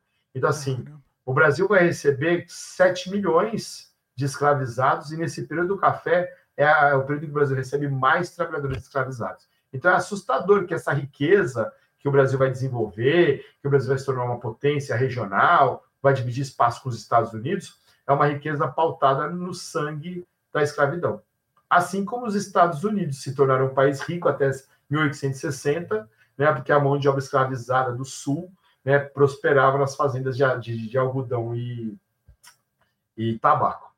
Aí fica fácil, né? Aí fica fácil virar potência, porque você não, não tem nem custo de. de é, é, é isso. Fica, é, é, isso. É, é, é, aquela brincadeira que eu vou fazer. É, fica fácil você fundar a Tesla se o dinheiro, o dinheiro que financia a sua riqueza vem das minas da Rodésia.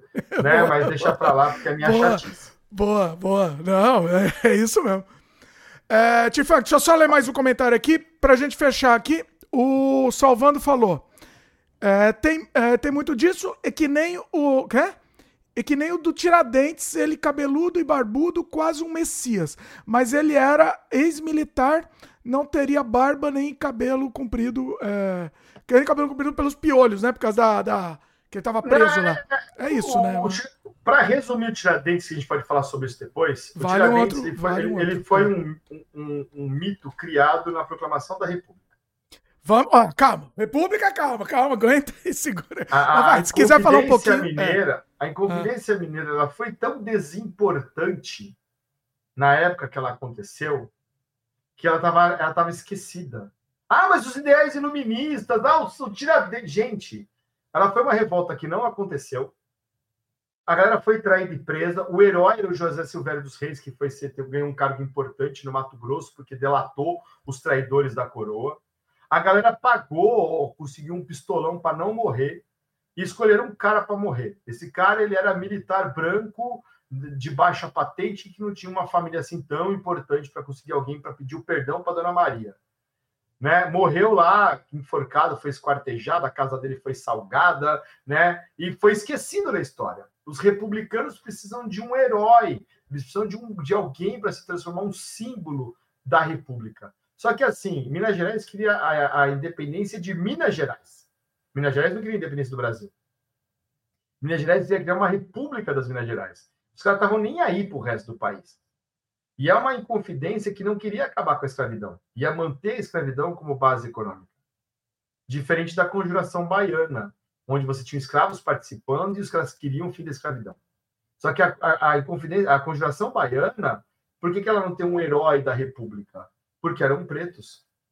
Os quatro ah. mortos da, da conjuração baiana eram dois soldados e dois, dois, dois, dois alfaiates negros que serviram de exemplo e foram mortos. Os heróis né, da, da Conjuração Baiana. Como é que os republicanos apoiados por fazendeiros, donos de ex-donos de escravos, vão escolher esses quatro meninos para ser herói? Vão pegar o cara branco militar de Minas Gerais. Ah, mas ele queria a independência, a República das Minas Gerais. Era a República. Vamos só focar na República. Esquece o resto. Se, se Tiradentes foi enforcado, esquartejado, ele estava careca, porque ninguém ficava cabeludo na prisão. Agora, se você olhar para a imagem do Tiradentes e a imagem de Jesus Cristo, é a mesma pessoa. A gente tá vendo aqui uma pintura, é isso. É, é Jesus Cristo, é basicamente isso. Ele, ele é, ele é um. Postura, né? Tudo, tudo. É um herói messiânico. Tem, uma, tem um quadro do Tiradentes que mostra ele esquartejado e a posição do, dos órgãos do, do corpo forma, forma o Brasil. Isso é Olha, tão simbólico. Eu nunca reparei nisso. Isso é aqui. tão simbólico Rapaz. e assustador. Eu não posso mostrar esse quadro, que eu acho que vai ter problema aqui se mostrar. Mas procura aí, pessoal. Procura aí, todos porque é isso. De, é... Ó, todos os livros de, de escola do, do, do, do oitavo ano tem. Não, é assim, eu, eu não vai, que você sabe, o YouTube é chato, é, vai que ele cisma aqui. Mas é isso, nossa, é o Brasil, que inacreditável. O corpo dele está disposto com uma bandeira do o, território brasileiro, a cara dele barbada, ele é aquele cara que morreu para salvar o Brasil. Cara, isso é tão, tão importante, porque isso é, mostra né, a facilidade que as pessoas têm de assumir uma narrativa, porque precisa de um herói. Né? Quem que vai ser o herói dessa república que nasce? Que a, a galera nem sabe o que é república. Demorou anos para a galera no Brasil aprender o que é uma república, porque não mudou Sim. nada para o povo. Nada. Então vamos criar um herói. Né? E depois os a ditadura de 64, que exalta ainda mais o Tiradentes, então, e cria o feriado, o herói da pátria, né? Cara, isso é uma bobagem imensa. Os mineiros que me perdoem, amo Minas Gerais, mas a Inconfidência Mineira é uma bobagem. Porque aí, não, assim, vamos lá, vamos, vou me corrigir, já me estapei aqui. Já Pelos ideais iluministas, é. pelas questões das liberdades, ok. Mas eles não queriam a independência do Brasil, eles não queriam a República Brasileira, eles não queriam acabar com a escravidão. Eles não deram um tiro. Olha que bagulho zoado. Eles não deram um tiro, eles foram presos. Depois que eles foram presos, eles foram confrontados, né? E eles ficavam se dedurando. É o único que ficou firme lá foi o Tiradentes mesmo. O cara, não, eu fiz, eu fui, eu tava lá. Então o cara foi pistoludo. Então, assim, ele, ele, ele merece ser um herói do rolê. Mas não esse herói criado, inventado, essa. É. Ah, isso é síndrome, não é síndrome de vira-lata. Isso é narrativa histórica manipulada. Porque a gente tem, a gente tem na Bahia outros quatro é, participantes da Conjuração Baiana que são tão heróis quanto Tiradentes, morreram tanto quanto Tiradentes, né? Mas não são sequer lembrados. Por quê, né? Sequer... Por quê, E assim, você, eu, a gente não aprendeu a conjuração baiana na escola. A gente, a gente, a gente, a gente teve a citação da é, é, revolta dos alfaiates. Porque imagina, não pode ser uma conjuração, não pode ter um país na Bahia, não pode ter um país de negros na Bahia. Nossa. Nossa. É, Tifang, esse assunto vai ser, quando fala da República, vai voltar nesse assunto, né? É, a gente vai fazer é um. Já que eu fui até uma partezinha do segundo reinado, eu pego é. de parte da metade do segundo reinado para frente, vai para a República e, e, segue essa, essa, essa, esse fio. Então fica combinado aqui, pessoal. O próximo, o próximo Sem Freio História a gente vai seguir na, na República. Só para ler o comentário aqui do Salvando, você falou lá do, do, Rio Grande do Sul, né? Ele falou que ele é gaúcho, que é gaúcho não gosta mesmo de, que, que, que fale dessas coisas. Que ele, ele mora lá e tá, e tá bem ligado nessa situação. Que eles é, não, tá, assim, escondem, é, é meu. O pessoal esconde. É, é, a narrativa, né? É, narrativa. é aquela história do, do hino do Rio Grande do Sul, que tem a, a frase, a estrofe lá, que, que povo, povo valente não se deixa escravizar né? Cara, assim, isso, isso, isso é realmente ofensivo. Pô, eu sou branco, eu não posso falar né, da, daquilo que eu não, não sofro. Mas você dizer que só os povos covardes se escravizam, pô, tira isso do hino, isso é vergonhoso. Os caras querem, né?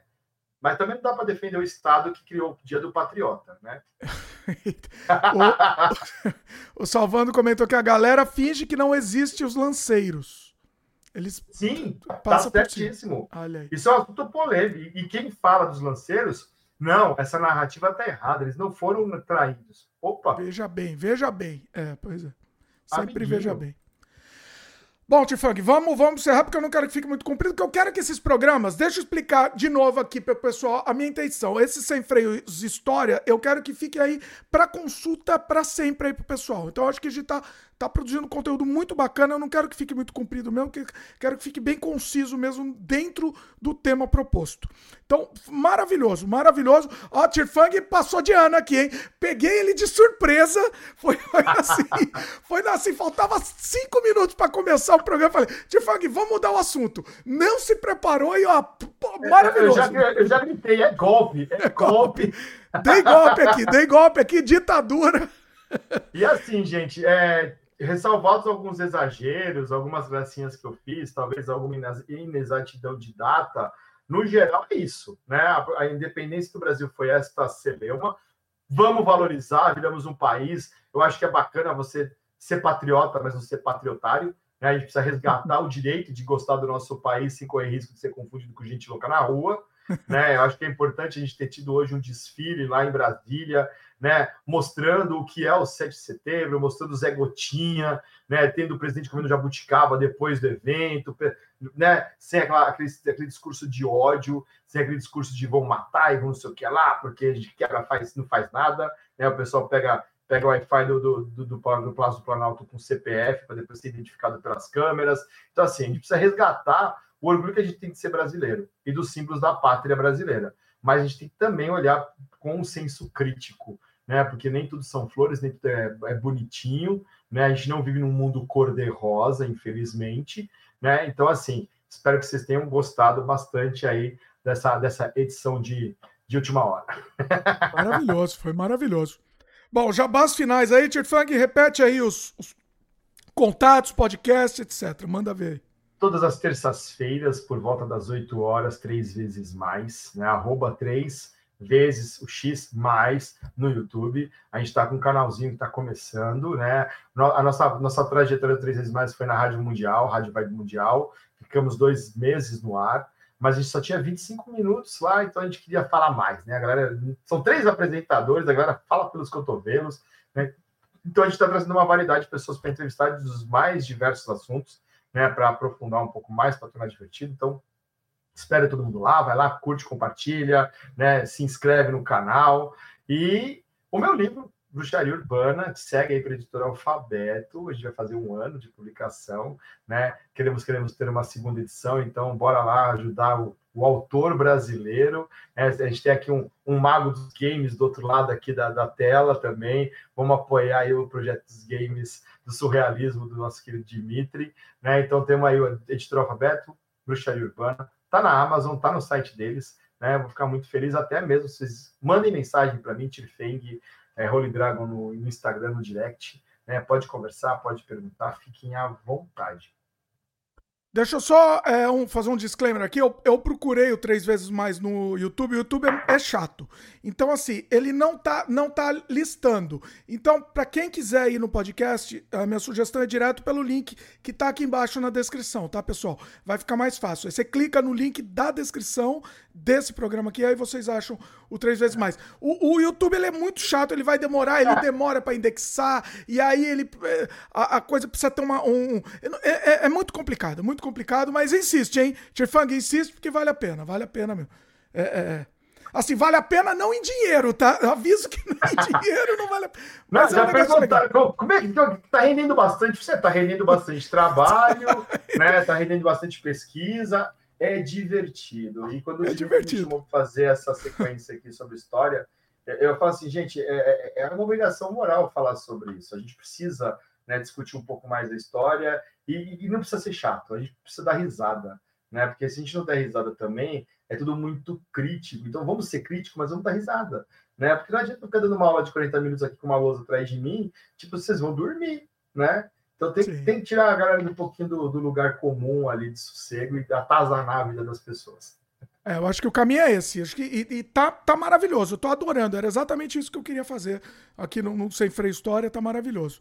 E, e é isso, e é isso. A nossa, o nosso dever é esse, né? A, a, a, gente é uma missão, vamos dizer assim, né? Porque assim, ganhar, a gente não ganha nada mesmo, entendeu? Tirfang, não pra querer te desanimar, eu tô há 237 episódios aqui no Sem Freio, não ganho um tostão aqui com, com o Sem Freio. Mas tá bom, é, é, a vida, eu tô feliz, porque é, é, é a questão de, de, de, produzir um conteúdo e ficar feliz com isso, ficar feliz ah, com esse, esse resultado. E, e, aí, aí que vai, de repente mora aí, alguém olha e fala assim, nossa, vamos levar esses caras aqui para algum lugar e vai ser legal. Sim. E se continuar aqui, também vai continuar sendo legal. E é, é um prazer estar aqui pela Exatamente. segunda, pela quarta vez nesse canal e pela segunda vez na série História. Quinta vez, eu acho. Quinta vez, senhor.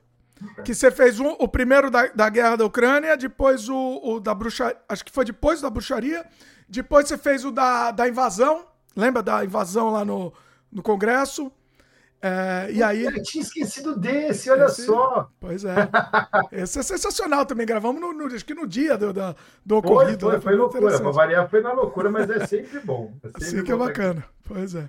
Bom, então, pessoal, é, é, a gente tá querendo fazer esse sem freio história a cada, a cada 15 dias, é a ideia, né? Então, semana que vem a gente tem um sem freio com tema, outro tema a, a, a ser decidido ainda. E depois, na outra semana, a gente volta com, o, o, com a República, né? Velha e Nova República? Na verdade, só Velha República, né? Velha República. É nossa. Daqui 15 dias não vai ter golpe. Quer dizer, vai sim, né? vai ter o um golpe da República. Exatamente. Exatamente. Que é o Velha República. Né? A gente não vai entrar no Nova ainda, porque Nova é. é, não, é, é, assim, é o período que vai de 1889 até 1930 de loucura e gritaria. Então é, bastante, é muita coisa. É muita coisa, tempo. né? É, pois é, pois é. Depois eu também quero Nova, Nova República, depois é um outro episódio, porque esse também é maravilhoso também. Acho que rende é, também. Vargas é um episódio maravilhoso. Vargas, Vargas é, é falar de uma pessoa que você pode amar e odiar ao mesmo tempo, com a mesma intensidade. com mesmo... pois é. Pois é. Bom, outra coisa, pessoal, comentem que, que temas mais vocês querem que a gente traga aqui também, porque é, é, a gente faz esse programa junto com vocês. É legal a participação de vocês também. Muito bom. Tirfang, maravilhoso, foi incrível, incrível. Uh, pessoal, lembra do like, se inscreve no canal, clica no sininho, papo chato de YouTube, mas a gente precisa falar. E mais importante que tudo isso, mais importante não, igualmente importante, passa o programa para frente, pessoal. Gostaram? Gostaram dessa conversa? Espalha. Agora que ele foi, foi ao, ao ar ao vivo, ele a cauda longa que vai fazer o sucesso desse programa. Então passa para frente mesmo, pessoal. Espalha, deixa chegar mais pessoas, que é esse o nosso, nosso objetivo aqui. Beleza? Valeu, pessoal. Valeu, Tirfang. Um abração, até daqui 15 dias. Até. Valeu. Roda a vinheta aí.